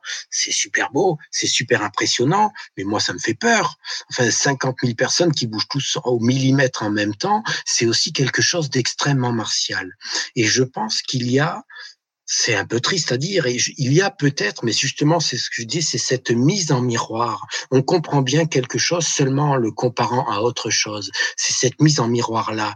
On a d'un coup un éclairage de Néandertal qui peut-être nous donne un éclairage sur Homo sapiens, un éclairage un peu cru, dans lequel les aspects normalisés de notre humanité, les aspects standardisés de répétition, de répétition de ce que fait l'autre. Je disais le coup d'Einstein, d'Einstein en papou, euh, c'est ça. C'est-à-dire que nous, nous sommes dans des sociétés avec des cultures différentes, mais on n'accepte pas la différence. On a beaucoup, nous autres Homo sapiens avons beaucoup de mal pour accepter la différence. C'est le coup de tu vois un beau paysage, tu t'arrêtes, tu arrêtes ta voiture, c'est magnifique. Et bien sûr, comme tu viens de t'arrêter, il y a quelqu'un qui s'arrête derrière. Mais toi, tu voulais être tranquille. Mais tu vois, il y a ce besoin. Ça peut pas être, on l'a tous en nous. Il y a ce besoin de se regrouper, d'être tous ensemble. Tu vois, c'est Boris Cyrulnik qui disait tous ensemble, tous ensemble. Mais tous ensemble, ça me fait peur, moi, tous ensemble. Tous ensemble, ben, tous ensemble, quoi. Et le truc, c'est que moi, j'aimerais bien, tu vois, qu'on puisse se tourner vers ces humanités passées sans reproduire nos schémas mentaux. Et ne pas reproduire nos schémas mentaux, je pense que c'est la seule manière d'essayer de comprendre ce qui se passe et d'essayer de de ce qui se passe ici dans le moment de l'extinction. Si je me plante pas, je peux me planter, hein, euh, mais je me plante pas et qu'effectivement il y a cette créativité remarquable chez Néandertal et cette standardisation effrayante chez Sapiens, alors et que les deux sont plus ou moins six mois maximum de remplacement, je pense qu'on a là tous les éléments du processus qui sont sur la table et devant nous. Je dis pas que dans les aspects martiaux guerriers de Sapiens, on est allé éradiquer les Néandertaliens, mais je dis que les, les processus de normalisation et de standardisation intellectuelle des populations modernes leur ont donné une très grande efficacité sur les, les territoires même des populations aborigènes néandertaliennes, et que cette grande supériorité technique objective même si on peut dire la créativité est beaucoup plus belle, objectivement, euh, objectivement, Van Gogh a crevé la dalle, il faisait, il faisait la manche à la sortie des églises à Arles. Tu vois, la, la beauté, euh, la beauté, ça paye pas.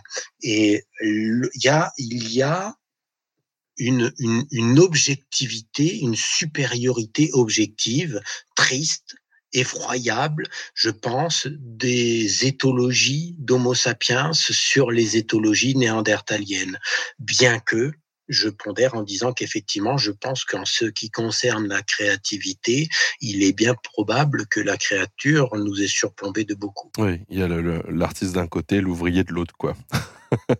Oui, alors le truc, c'est que si tu le prends comme ça, c'est désespérant parce que tu te dis, mais où est l'espoir si, si tous les Homo sapiens produisent des éléments martiaux. Alors, je ne sais pas si je suis allé jusque-là d'un Néandertal je ne sais plus parce que j'ai écrit il y a plus d'un an, mais j'ai dû le dire quelque part, ou je pense que j'ai dû le dire dedans.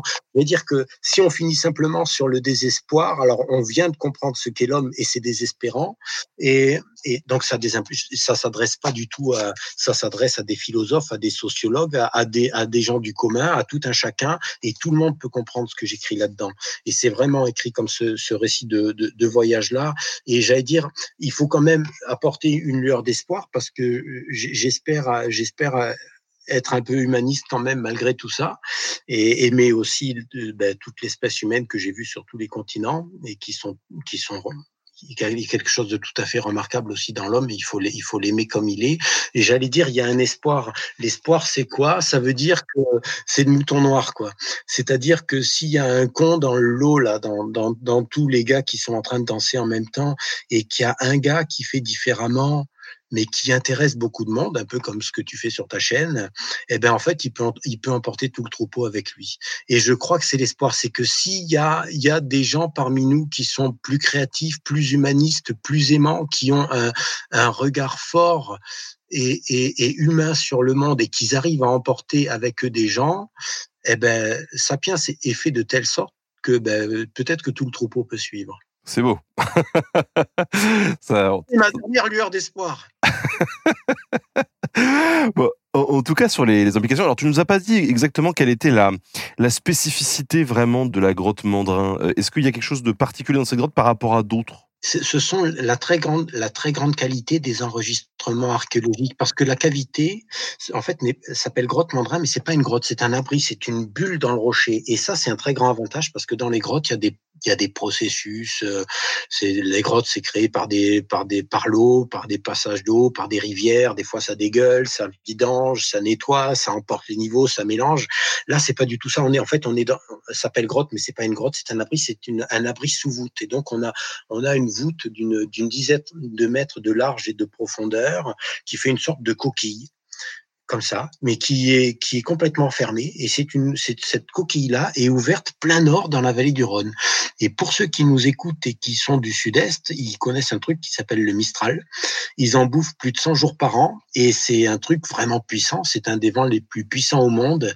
Et ce vent-là, pendant les grandes périodes glaciaires, était dans un environnement dans lequel on n'était que dans de la steppe herbacée avec très peu de couvert végétal pour retenir les sédiments.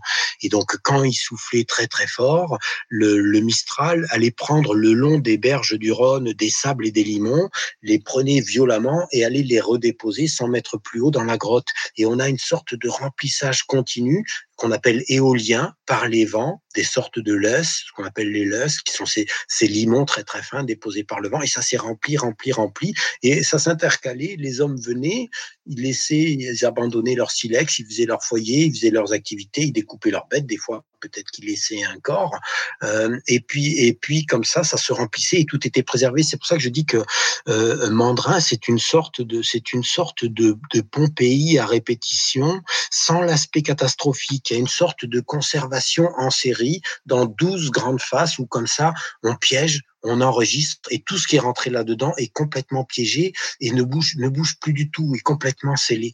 Et ça, c'est vraiment une des particularités. Avec la deuxième particularité, c'est que ces fameuses industries du néronien, ces fameuses industries d'Homo sapiens il y a 54 000 ans, on les retrouve dans quatre autres sites de la région. Mais dans ces quatre autres sites, en fait, c'est le, le, sommet, c'est-à-dire au-dessus, il n'y a plus rien, il n'y a plus d'enregistrement archéologique. Et à Mandra, ça continue. Le vent, bien sûr, parce que c'est le vent, et le vent, lui, ne s'est pas arrêté. Ça va continuer à se remplir. Et en fait, on, on a pensé, dans les années 60, mon maître Jean Combier, en 63, pensait que des industries qu'il n'avait pas encore appelées le néronien, lui, mais qu'il avait appelé le moustérien évolutif, il avait déjà repéré le truc, il disait, il se passe quelque chose. Euh, il avait dit, ah, c'est bizarre, euh, les, séquences archéologiques s'arrêtent, s'arrêtent là-dessus, c'est la fin, c'est la fin du cycle.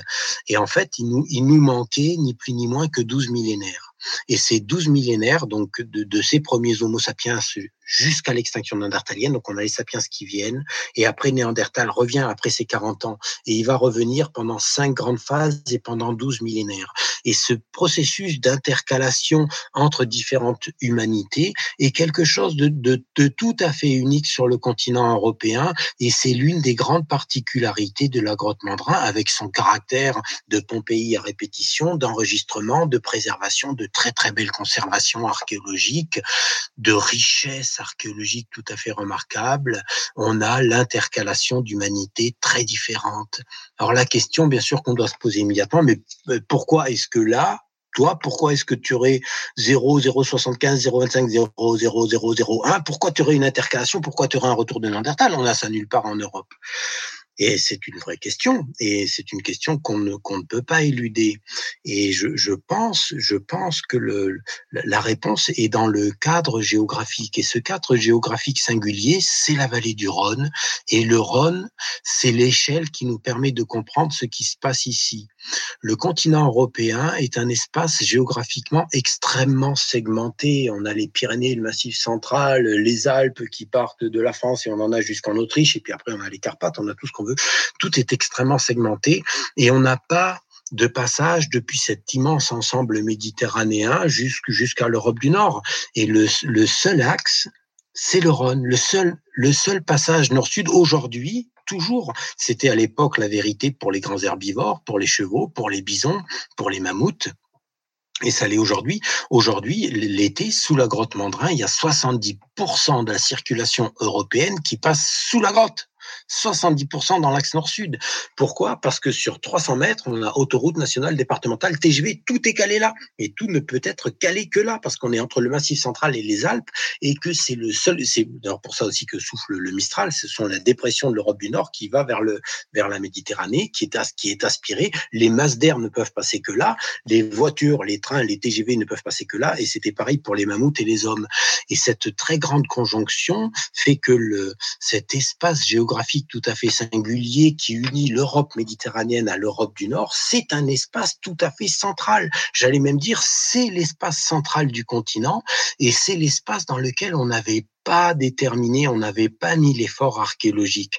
Tous les efforts archéologiques du, la grande phase de la préhistoire, c'est le, le 20e siècle en France, et les efforts ont été essentiellement, en dehors de mon maître Jean Combier, ont été portés sur le Périgord, la Dordogne, la Bourgogne, le bassin parisien, avec les deux grandes écoles du XXe siècle, qui étaient l'école de Leroy-Gourand, qui a travaillé beaucoup en Bourgogne, nord de la Bourgogne et le bassin parisien, et l'école de François Borde, qui était, qui était sur Bordeaux, et c'était la Dordogne, etc.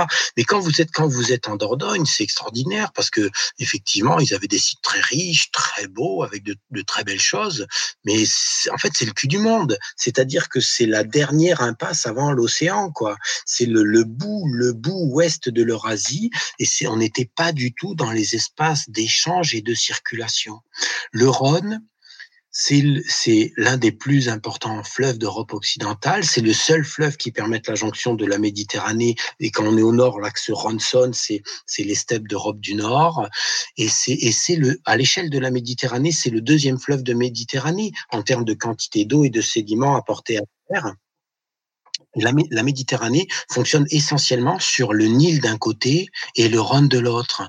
Et c'est vrai que ces deux grands espaces-là sont les deux grands espaces de circulation et d'endroits où on a eu des échanges entre les populations à travers les millénaires.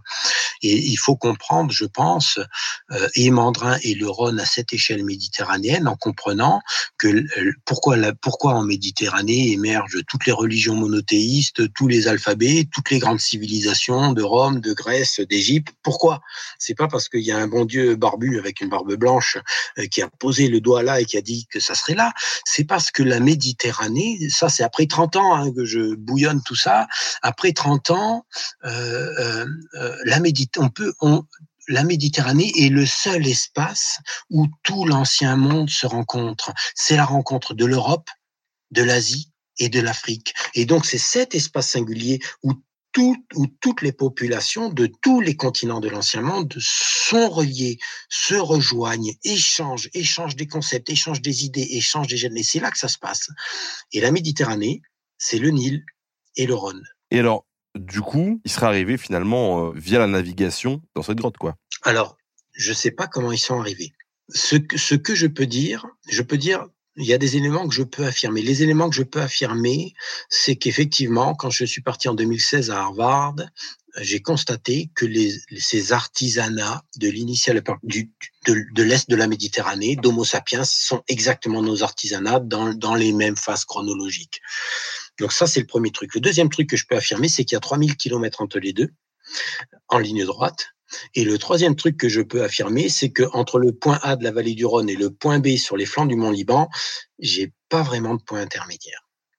Donc quand tu prends toute cette équation, que tu secoues, tu rajoutes un autre petit élément qui est qu'il y a un deuxième événement majeur, qui ça on en parle dans, dans l'article de février, il y a un deuxième événement majeur euh, qui se passe exactement au même moment à l'autre bout de l'Eurasie. Nous, on est à l'extrême fin ouest de l'hypercontinent eurasiatique et quand on file de l'autre côté, dans l'Orient eurasiatique, on a un événement historique tout à fait majeur qui est enregistré.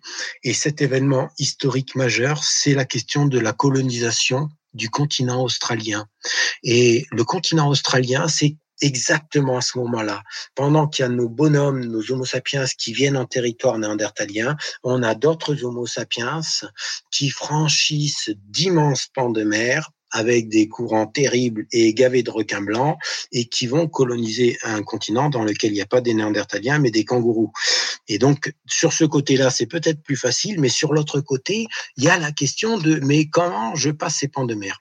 Aujourd'hui, je pense qu'il y a au niveau scientifique globalement un consensus pour dire que ça peut pas être quatre Pékins sur un tronc d'arbre et que de par les analyses génétiques qu'on a pu faire sur les populations, on voit que c'est une grande vague de migration d'un groupe qui est relativement important, qui est au moins quelques centaines, peut-être quelques milliers de personnes qui arrivent sur le continent australien. Mais il faut imaginer, on est exactement contemporain de nos hommes de Mandrin au-delà du 50e millénaire, 50, 55, 60 000 ans. Et on est en train de dire que il y a entre 50 et 60 000 ans des populations, des centaines ou des milliers d'hommes, en une seule vague, ont colonisé un continent. Ça veut dire que la navigation était déjà à cette époque parfaitement. Enfin, il y a, il y a deux hypothèses. Hein. Euh, euh, si on exclut, disons que si on exclut l'aviation, il reste la navigation. Donc, Je vois où tu veux en venir.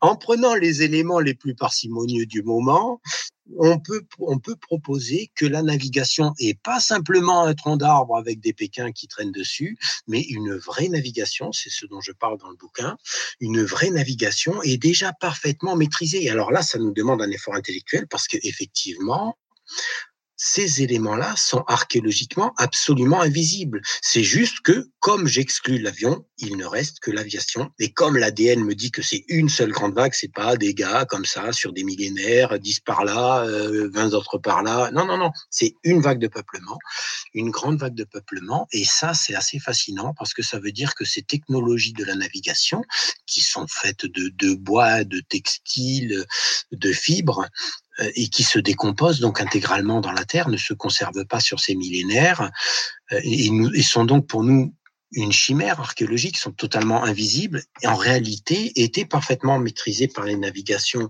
Mais il faut avoir conscience qu'en réalité, ce sont d'une part des technologies extrêmement efficaces et d'autre part en réalité des technologies assez simples. C'est-à-dire qu'une fois qu'on a, on a vu un gars qui a eu le bon sens d'aller vider un tronc et de l'utiliser en pirogue et qu'on le voit passer à l'horizon euh, sur la Méditerranée ou sur une mer, euh, il n'y a pas besoin d'être très malin pour comprendre ce que le mec il a fait et comprendre en quoi c'est efficace. Et donc, on peut poser, et on sait qu'archéologiquement, qu'en Eurasie, les populations, et peut-être de très nombreuses populations à ces époques-là, maîtrisent tout à fait parfaitement la navigation. Maintenant, je retourne du côté ouest de l'Eurasie et là, je pars en conjecture, c'est-à-dire que je n'en sais rien. Personne ne peut dire ils sont arrivés par navigation. Et ça, il faut toujours, euh, nous en tant que scientifiques, on doit toujours poser le poids des inconnus. Et le poids des inconnus, il est énorme pour ces périodes-là. J'ai un point A, j'ai un point B, je fais une connexion. Ce qui est intéressant, c'est que la connexion que j'ai établie entre le point A et le point B, entre la vallée du Rhône et les flancs du Mont Liban, entre ces 3000 kilomètres, je l'ai établie en blind test, en double aveugle. C'est-à-dire que j'ai dit, ça doit être Homo sapiens. Et après, il s'est avéré par les études que, que c'est bien Homo sapiens. Mais c'est intéressant de, de, se dire, OK, je fais euh, la définition d'une science, c'est qu'elle peut être prédictive. Et, donc, quand je publie en 2017 que c'est Homo sapiens, je pose une, une, une prédiction qui peut s'avérer fausse, mais qui s'est avérée exacte. Et donc, ça donne une, une très grande euh, robustesse à ce, qui, à ce qui est dit et donc au diagnostic. Donc, si on dit dans le diagnostic, on a pu dire dans la vallée du Rhône que c'était Homo sapiens parce que ces artisanats étaient vraiment quelque chose qui était ce qu'on a dans l'est de la Méditerranée. Alors, ça induit qu'il y a un contact très direct entre ces deux espaces-là. Et si j'ai pas il y a deux solutions en fait. J'ai pas vraiment de point entre les flancs du mont Liban et, et la vallée du Rhône. Maintenant, bon, il faut bien imaginer qu'à l'époque, la mer Méditerranée était beaucoup plus basse et que tous les sites côtiers ne nous sont pas connus. Ils ont été aujourd'hui submergés. Et donc, on peut, on peut tout à fait envisager qu'on a des populations qui sont venues euh, non pas par, par, vraie navigation, mais par cabotage, ou simplement venu à pied en longeant les côtes, sachant que à l'époque euh, l'Adriatique était, était globalement à sec, donc on passe très très rapidement. Il y a trois péninsules de la vallée du Rhône au flanc du Mont Liban, c'est 3000 kilomètres, c'est rien du tout. Ces trois péninsules, hein, c'est la péninsule italique, la péninsule hélène, donc la, la Grèce, et la péninsule anatolienne. La péninsule anatolienne, moi j'ai travaillé, donc c'est la Turquie. J'ai travaillé sept ans, j'ai fouillé pendant sept ans en Turquie et globalement, on sait que jusque dans, dans le, le tournant de la Méditerranée, là où ça fait l'angle, avant de descendre vers le sud, jusque là, on retrouve ces industries à pointe que je reconnais dans la vallée du Rhône. Donc plus au nord que les flancs du Mont Liban. Et après, toute l'immense péninsule, elle est immense, hein, elle file jusqu'à la Grèce. Quand on est en Grèce, euh, s'il n'y a pas l'Adriatique, on est euh, la, la vallée du Rhône, elle est juste à côté. En fait, cette immense péninsule anatolienne, on ne sait pas ce qu'il y a. On n'a pas les données archéologiques. Il y a, euh, on, manque de données. Il y a des équipes tout à fait extraordinaires sur l'université d'Istanbul et d'Ankara qui travaillent. Mais de, de, grands programmes sur ces périodes-là restent encore à mettre en place. J'espère que que nombre des étudiants que j'ai que j'ai côtoyés à l'époque, qui sont sur Istanbul, euh, auront l'opportunité de fouiller, d'avoir ces éléments-là entre 40 et 50 000. Et je pense que c'est la Turquie qui peut-être nous donnera une clé tout à fait fondamentale pour comprendre ce qui se passe. Maintenant, effectivement, on a le constat donc soit il nous manque les données sur la Turquie et puis après on a on a la, la partie euh, euh Grèce Grèce Italie où c'est peut-être simplement submergé où les données sont peut-être pas encore interprétées pas encore perçues. Soit effectivement, euh, ces 3000 kilomètres-là ont été passés par navigation, sachant que c'est, on est exactement dans cette phase-là de la, de la colonisation de l'Australie, et donc on est, on est dans quelque chose qui est parcimonieux, euh, mais qui n'est pas démontré comme pour l'Australie. Donc il faut, il faut vraiment euh, distinguer ce qui est de l'ordre de la plausibilité et de l'ordre de la démonstration.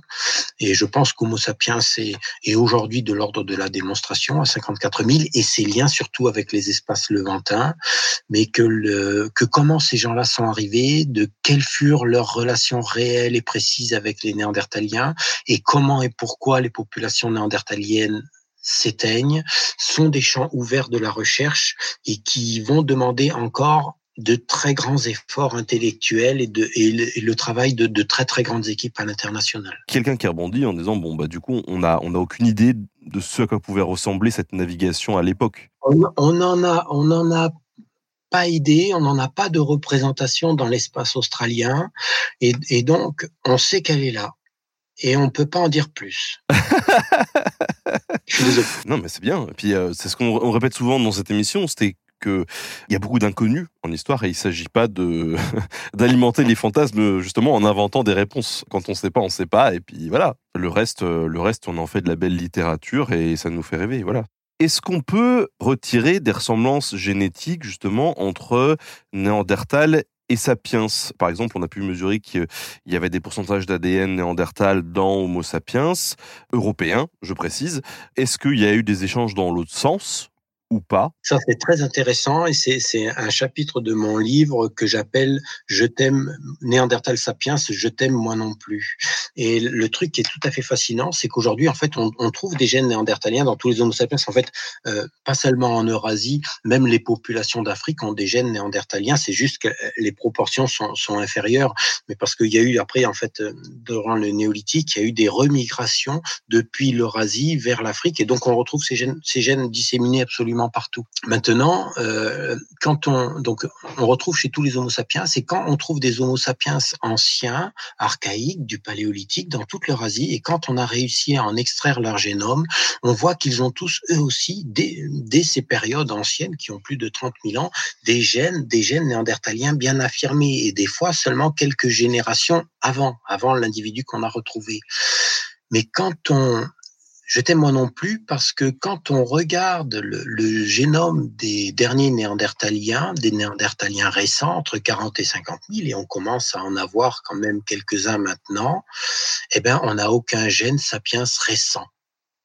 Et ça, ça pose un vrai problème parce que l'échange des gènes, euh, si Sapiens est venu en territoire néandertalien et que effectivement il se Sapiens se retrouvent avec des gènes néandertaliens, ça veut dire qu'ils ont pris des femmes Sapiens et que ils sont censés avoir. Je parle de, de femmes, c'est l'échange des femmes en ethnographie. On le sait depuis les, travaux de Lévi-Strauss sur les structures élémentaires de la parenté.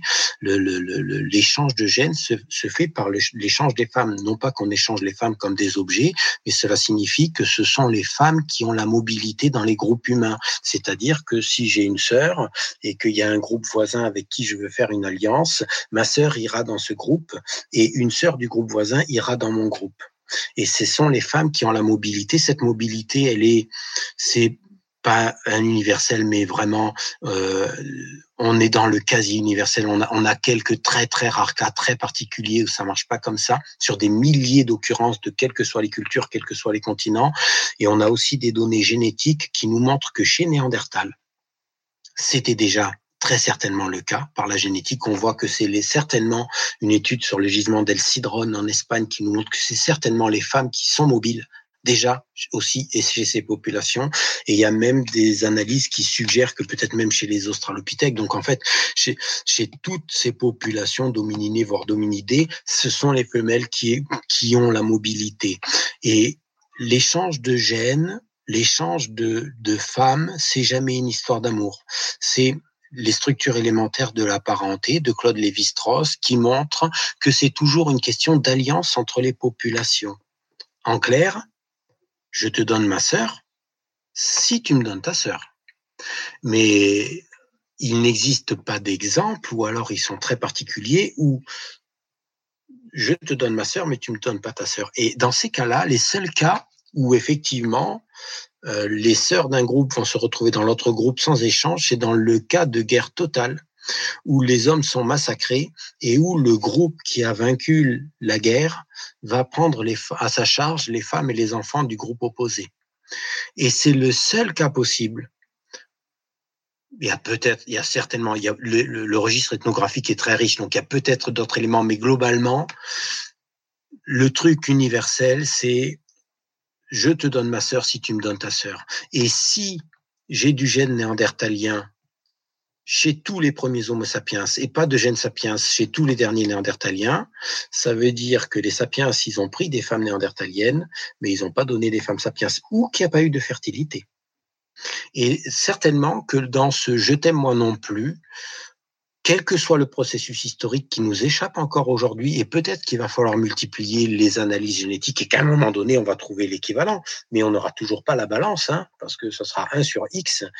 Et donc, le, euh, peut-être que là, on a une des clés de lecture peut-être de ce qui a pu se passer, soit dans des interfécondités qui étaient trop partielles, et c'est peut-être ça qui s'est joué dans les 40 ans.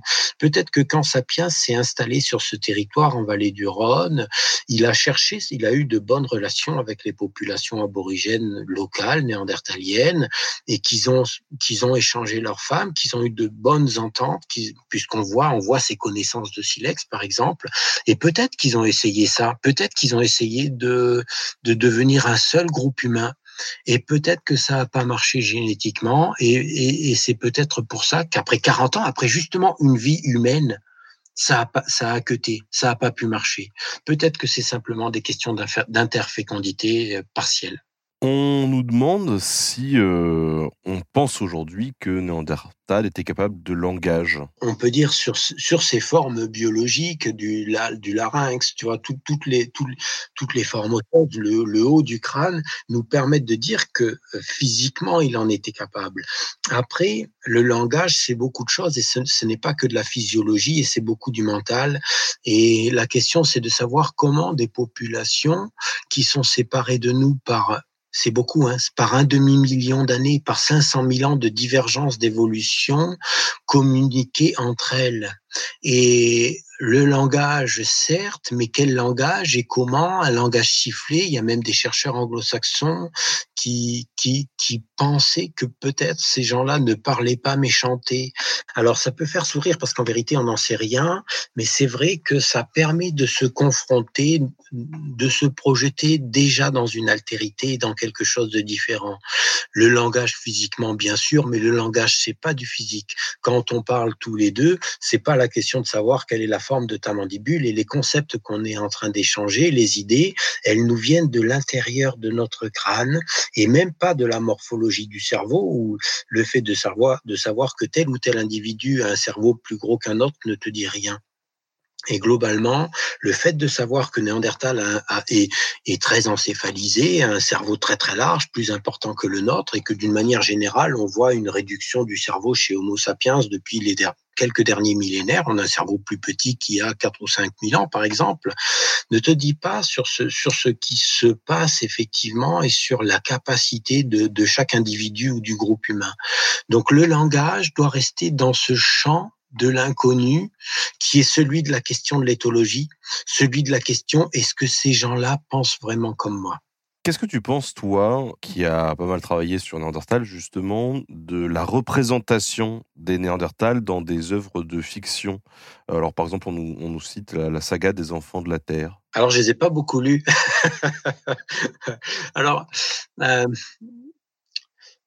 pour ce pour ce que j'ai lu, euh, je, je, pense que c'est dommage parce que on, on, est passé à côté du sujet, mais j'allais dire c'est pas très grave. C'est ce qu'on disait, Néandertal appartient à la pop culture et il est cette créature qui a échappé à son créateur, qui a échappé à, Frankenstein euh, et globalement aujourd'hui il fait sa belle vie dans les rues euh, de New York ou de Paris. Il, est il est partout, il est dans le métro, il est dans les imaginaires, il est dans, il est dans le cinéma et on peut partir du principe que toutes ces représentations sont pourries. mais que, mais que en lisant Néandertal nu, on va s'en sortir. Non, mais euh, euh, comment dire euh, c'est un petit peu le défi déjà déjà d'arriver à nous représenter et à nous comprendre nous nous au sein même pas je dis pas d'aller essayer euh, qu'un grec essaie de comprendre un anglais mais déjà dans une petite communauté dans ton village ou je sais pas où essayer de se comprendre dire putain mais pourquoi il fait ça lui euh, et des fois même dans sa famille on comprend pas son frère ou on comprend pas son père. Et, et le truc c'est que euh, il y a un truc qui est très très important c'est que on voit on voit une diversité biologique en nous. Tu vois, on voit au premier coup d'œil que je te ressemble pas. Moi, j'ai un ami qui s'appelle Vladimir qui fait 2 mètres 05. Au premier coup d'œil, tu vois, quand il passe à côté de toi, il est immense et il passe à côté de gens qui font 1 mètre 50 et tu dis, c'est pas possible, c'est la même espèce, quoi. Mais ça, ces divergences biologiques-là, ces différences de morphologie, elles, nous sont, elles nous sautent aux yeux, elles sont immédiatement, instinctivement, on les comprend de suite. On voit tes yeux bleus, quand on dit putain, c'est trop beau, tu vois, tac, un truc qui, qui te saute à la face et qui est là. Mais ce qu'on comprend pas, je pense, c'est que c'est que les différences mentales entre nous tous là dans une même population avec tes voisins, tes frères, etc. Nos différences mentales sont au moins aussi importantes et je pense en réalité beaucoup plus importantes que nos différences biologiques. Et, et sauf que tu, comme c'est invisible, tu pars du constat inconscient que celui qui est en face de toi pense comme toi. Et en réalité, je pense que celui qui est en face de toi, il y a une, il y a une diversité de compréhension du monde et de capacité qui est infiniment plus importante même que nos différences biologiques extérieures évidentes. Et ça, comme on le conçoit pas, et quand on croise des gens, on le voit pas. On le voit pas, on le comprend pas, et on est, on est déjà pas nous-mêmes nous de nous comprendre, nous, en tant qu'homo sapiens, en train de se dire, on se nous met tous dans un même sac, on dit, oh, on est tous pareils. On est tous très différents, on est tous très différents biologiquement, on est tous très différents dans nos sentiments, dans nos capacités d'interpréter, dans, dans nos réactivités, dans nos réactions, dans nos capacités de nous maîtriser. Mais alors, pour Néandertal, mais c'est un, c'est un ouragan, c'est un abysse insondable.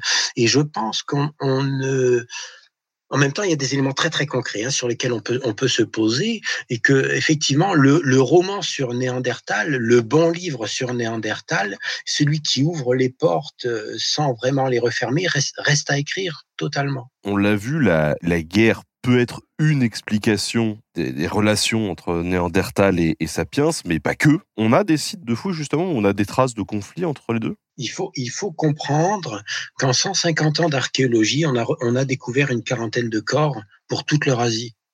C'était rien. Il y a des bouts d'os qui traînent partout, dans tous les sites, mais des bonhommes à peu près complets, on n'a presque rien. Et donc, effectivement, euh, sur les quelques bonhommes qu'on a retrouvés, il y en a qui ont des traces euh, de violence interprétées comme de la violence interpersonnelle, des coups sur le crâne, etc. Mais de, des vrais beaux conflits comme on a à partir des périodes récentes de la préhistoire, euh, il y a 6, 7, 8 000 ans, euh, dans lesquels on, on, va trouver des caveaux remplis de corps avec des flèches plantées dans les vertèbres, on, on l'a pas, on aimerait bien l'avoir. Hein. Euh, non pas qu'on aimerait qu'il se soit foutu sur la gueule, mais on aimerait bien avoir un registre, on aimerait bien avoir un registre anthropologique un peu plus riche, un petit peu plus conséquent. Globalement, dans les périodes anciennes, il y a pratiquement, et, mais on, va taper dans des périodes qui sont un petit peu avant Néandertal, mais il y a pratiquement euh, que quelques sites en Espagne où on, a une bonne visibilité. On a le gisement d'Atapuerca, mais les corps ont peut-être, on, on, a une population, on a 28 individus qui ont été retrouvés au fond d'une grotte, et là d'un coup, on, ah, on a une visibilité, mais c'est il y a 400 000 ans, hein, quelque chose comme ça. Donc on est dans des choses hantées, pré-néandertaliennes, des choses qui sont les ancêtres plus ou moins directs. Euh, mais, mais on n'a pas, on pas le site qui en plus devrait avoir du moment du contact d'il y a 40 000 ans et dans lequel on aurait des corps. Je ne sais pas s'il y a eu conflit, mais ce que j'imagine, c'est que on est face à des populations dans lesquelles, euh, moi j'ai dit, voilà, les dents d'Homo sapiens antérieures, antérieures à 40 000 ans, c'est quatre dents, cinq dents maintenant avec la grotte Mandrin. Donc on est dans des registres extrêmement rares. Pour tout le début du paléolithique supérieur, ce qu'on appelle l'orignacien, pendant longtemps on a pensé qu'on n'avait rien, puis maintenant en prenant très large, tout l'orignacien, c'est les gens qui ont fait la grotte Chauvet, c'est les premiers, les premiers Homo sapiens, vraiment la grande vague là de peuplement euh, définitive. On, on a presque rien, on a des bouts dedans, des bouts de mandibules, de rien du tout.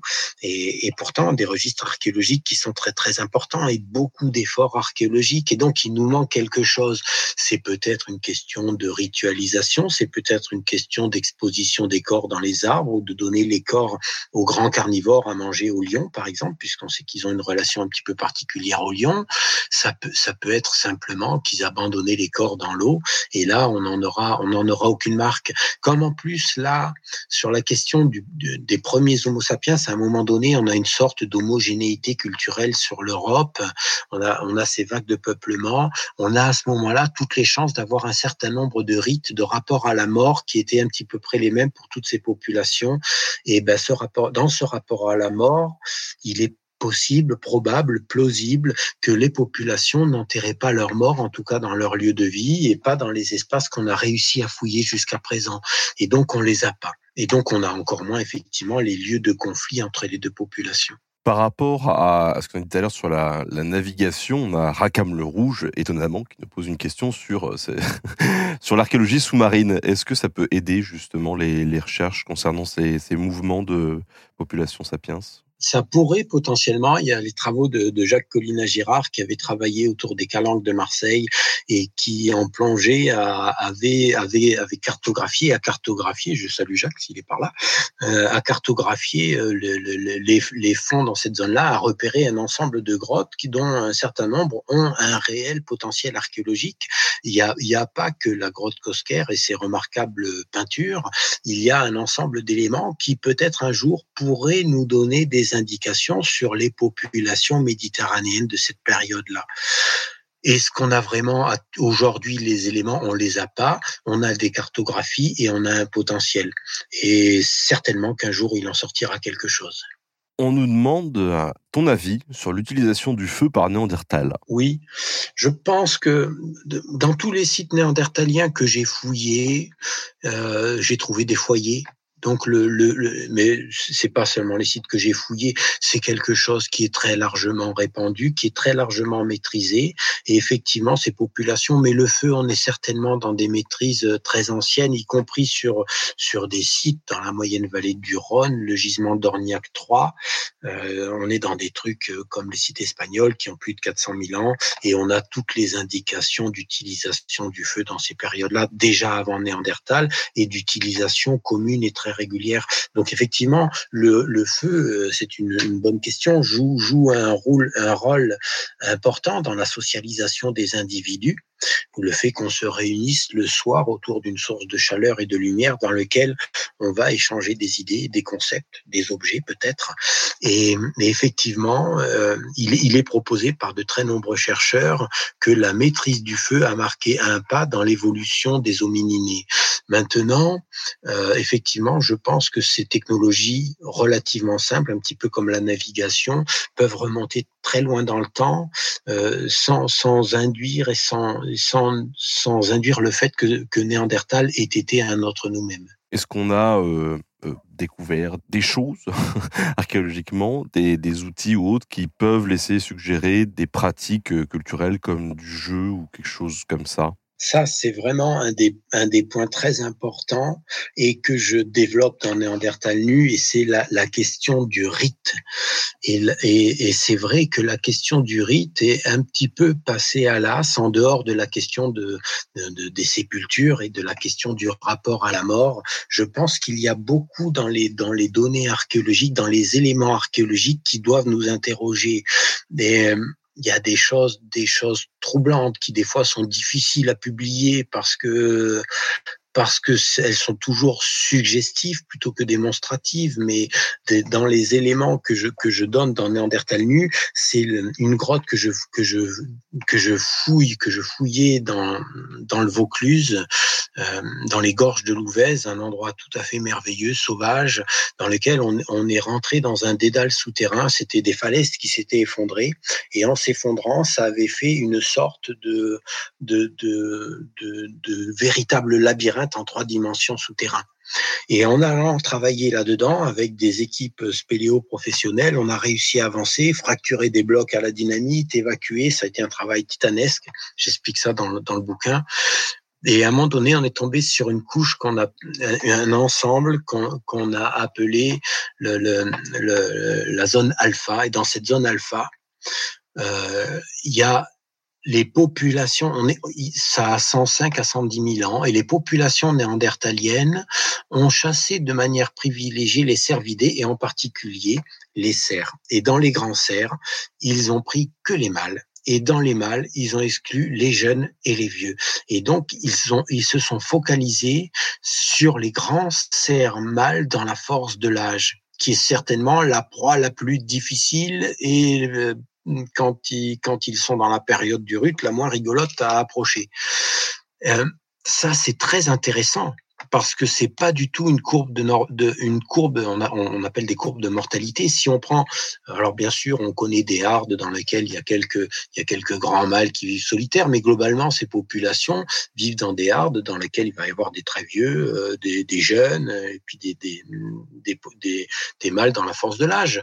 Et là on voit une sélection très particulière. Et cette sélection du grand mal dans la force de l'âge et dans lequel on va prendre que le mal dans la force de l'âge, ni les jeunes, ni les vieux, ni les femelles, c'est quelque chose de très étonnant, de, qu'il faut interroger, qu'il faut essayer de comprendre. Et ce qui est intéressant, c'est que la relation au cerf et au grand cerf mâle, en, en, en, sociologie, en ethnographie, c'est super bien documenté. C'est le, c'est le, c'est le, la chasse classique du passage à l'âge adulte dans euh, de très très nombreuses populations, c'est la confrontation au couteau entre entre le cerf et l'homme et en fait entre l'homme cerf, c'est-à-dire que le, ce moment, ces rites de passage, ces chasses souvent dans les pays germaniques d'ailleurs, où on va se confronter euh, au corps à corps et au couteau avec avec des des, des, des grands cerfs mâles, marquent des, des phases de passage à l'âge adulte. Et ces phases de passage, ces zones, ces phases de, de ritualisation euh, méritent, je pense, d'être interrogées toujours en laissant les portes ouvertes. On ne sait pas si Néandertal a chassé pour passer à l'âge adulte, etc. Je ne sais pas ce qu'on dit, mais on ouvre des portes qui nous ouvrent des champs qui, si on ne les interroge pas, ce qu'il faut convoquer, je pense, quand on fait cette archéologie aujourd'hui sur Néandertal et à l'avenir, c'est pas tant de multiplier des études d'ADN, isotopiques, de datation, tout ça c'est super, mais tout ça c'est des outils. Et ce qu'on doit, ce qu'on doit utiliser sont les outils des sciences humaines. Il faut, il faut invoquer, réinvoquer les sciences humaines à la table de la discussion. Aujourd'hui, dans les grandes revues américaines, comme on a publié notre notre Sapiens, par exemple, c'est très c'est très difficile de publier des données brutes de sciences humaines. D'être un, un, ethnologue, un ethnographe, un historien, quelqu'un qui pense l'homme, un philosophe, et de dire je vais publier ma découverte philosophique dans Nature. Mais Nature va dire, monsieur, vous êtes gentil, mais vous comprenez, voilà, bla, et vous allez être refusé. Et vous allez jamais passer les gatekeepers, les gardiens des portes. Et donc, ça va être impossible de publier dans ces grandes revues. Et pourtant, c'est vraiment le combat de, le combat de ce livre Néandertal nu. Je pense qu'aujourd'hui, tous ces outils qui permettent de publier dans les grandes revues ne sont que des outils. C'est de la technicité, de la très haute technicité, des outils remarquables qui nous sont absolument essentiels, qui nous permettent de repenser beaucoup de choses mais c'est sur la base de ces outils que maintenant il faut penser. Quand on parle de la question des échanges de gènes, de la mobilité des femmes, des échanges entre populations, au départ c'est de la génétique, mais après derrière c'est de l'anthropologie culturelle, et c'est là-dessus qu'il faut penser, utiliser les données des sciences humaines sans état d'âme, sans se censurer.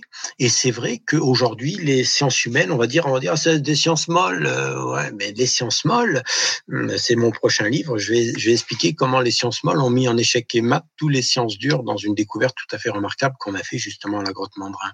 Et, euh, et ça, on peut s'apercevoir que les sciences humaines, c'est le, c'est ce qu'on a fait exactement quand j'ouvre des tiroirs, que je regarde des silex et que d'un coup, à 3000 km de là, je dis ça doit être Sapiens. Eh ben ça, c'est une partie d'échec réalisée par les sciences humaines et qui après est démontrée par des éléments de sciences dures. Mais au départ, c'est bien les sciences humaines qui proposent et qui ouvrent toutes ces hypothèses-là. Et je pense que pour toutes ces questions du jeu, de la ritualisation, de la de rapport entre les individus, on a, on a une masse documentaire. Dire les éléments archéologiques sur Néandertal, c'est pas quelques pièces isolées. On ploie sous les données. On a des centaines de millions d'objets. On a, on sait plus quoi en faire. On a des données extrêmement riches. Et je pense qu'aujourd'hui, plutôt qu'aller faire des statistiques là-dessus, il faut les regarder avec un regard sensible, essayer d'interroger l'éthologie, la sociologie, la philosophie, essayer de, de, de, de réintégrer l'humain et la pensée, convoquer et même invoquer le verbe dans, dans ce qui reste à faire.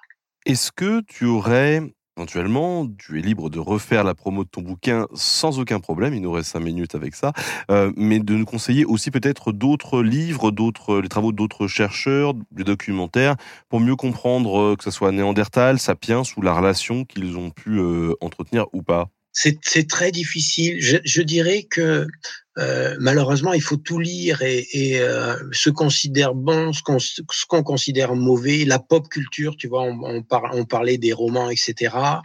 Et, et c'est au croisement de, de, tout ça que, que chacun peut se faire vraiment son, son, son image. Après, dans, dans les livres grand public, c'est difficile parce qu'il n'y en a pas eu tant que ça. Euh, ils n'ont pas tant que ça exploré la question. Euh, moi, je pense qu'il y, y, a un gars qui s'appelle Steven Mitten. Alors, je sais pas s'il est traduit en français, euh, The Singing Neanderthal, le, le Neandertal chantant. Ça a peut-être été traduit et, euh, c'est c'est c'est pas nécessairement justement que je partage les vues de ce chercheur, mais c'est qu'il ouvre une certaine manière de penser le monde et de penser Néandertal qui est pas celle euh, euh, très classiquement utilisée euh, et répandue euh, dans, dans, le grand public et même au sein, au sein de la communauté des chercheurs. J'allais dire, euh, il faut que un petit peu chacun, suivant sa sensibilité, euh, explore. J'allais dire, il n'y a pas un chercheur qu'il faut pas lire. Euh, et euh, alors c'est sûr que si on doit lire qu'un livre, il faut lire Néandertal nu. mais ça, c'est vraiment une évidence première. D'abord parce que vous allez vous régaler et ensuite parce que j'ouvre toutes les portes qui ont jamais été ouvertes.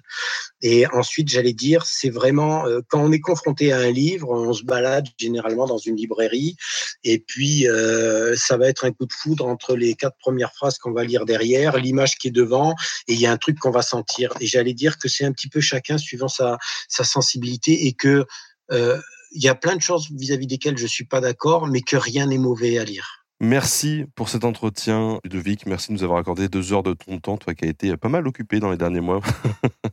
un grand merci à toi, Ben, et à toute ta communauté. Moi, c'est, j'adore la dialectique, donc c'est un, un, vrai plaisir de pouvoir échanger et de pouvoir échanger comme ça sur un, sur un temps long, de rentrer vraiment dans le, dans le sujet. Pour moi, c'était, c'était super plaisant. Donc, euh, à plus quand, quand tu veux. Merci à tous, passez une bonne soirée. Et Ludovic, encore merci. Ciao, ciao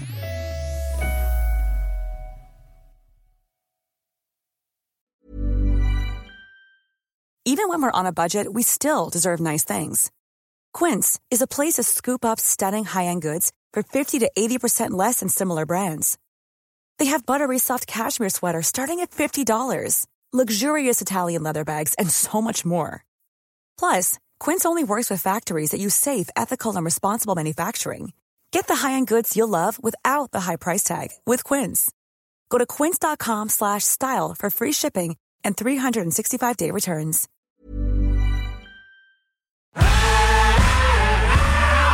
Si vous avez aimé ce podcast, vous aimerez aussi mon autre podcast, Callisto, dans lequel je vous raconte des mythes et des légendes. En attendant que vous nous suiviez sur Castbox, Apple Podcast, Podcast Addict ou toute autre plateforme qui propose cette fonction, n'hésitez pas à vous abonner. Vous pouvez même nous laisser une note et, soyons fous, un petit commentaire. Je le lirai avec plaisir.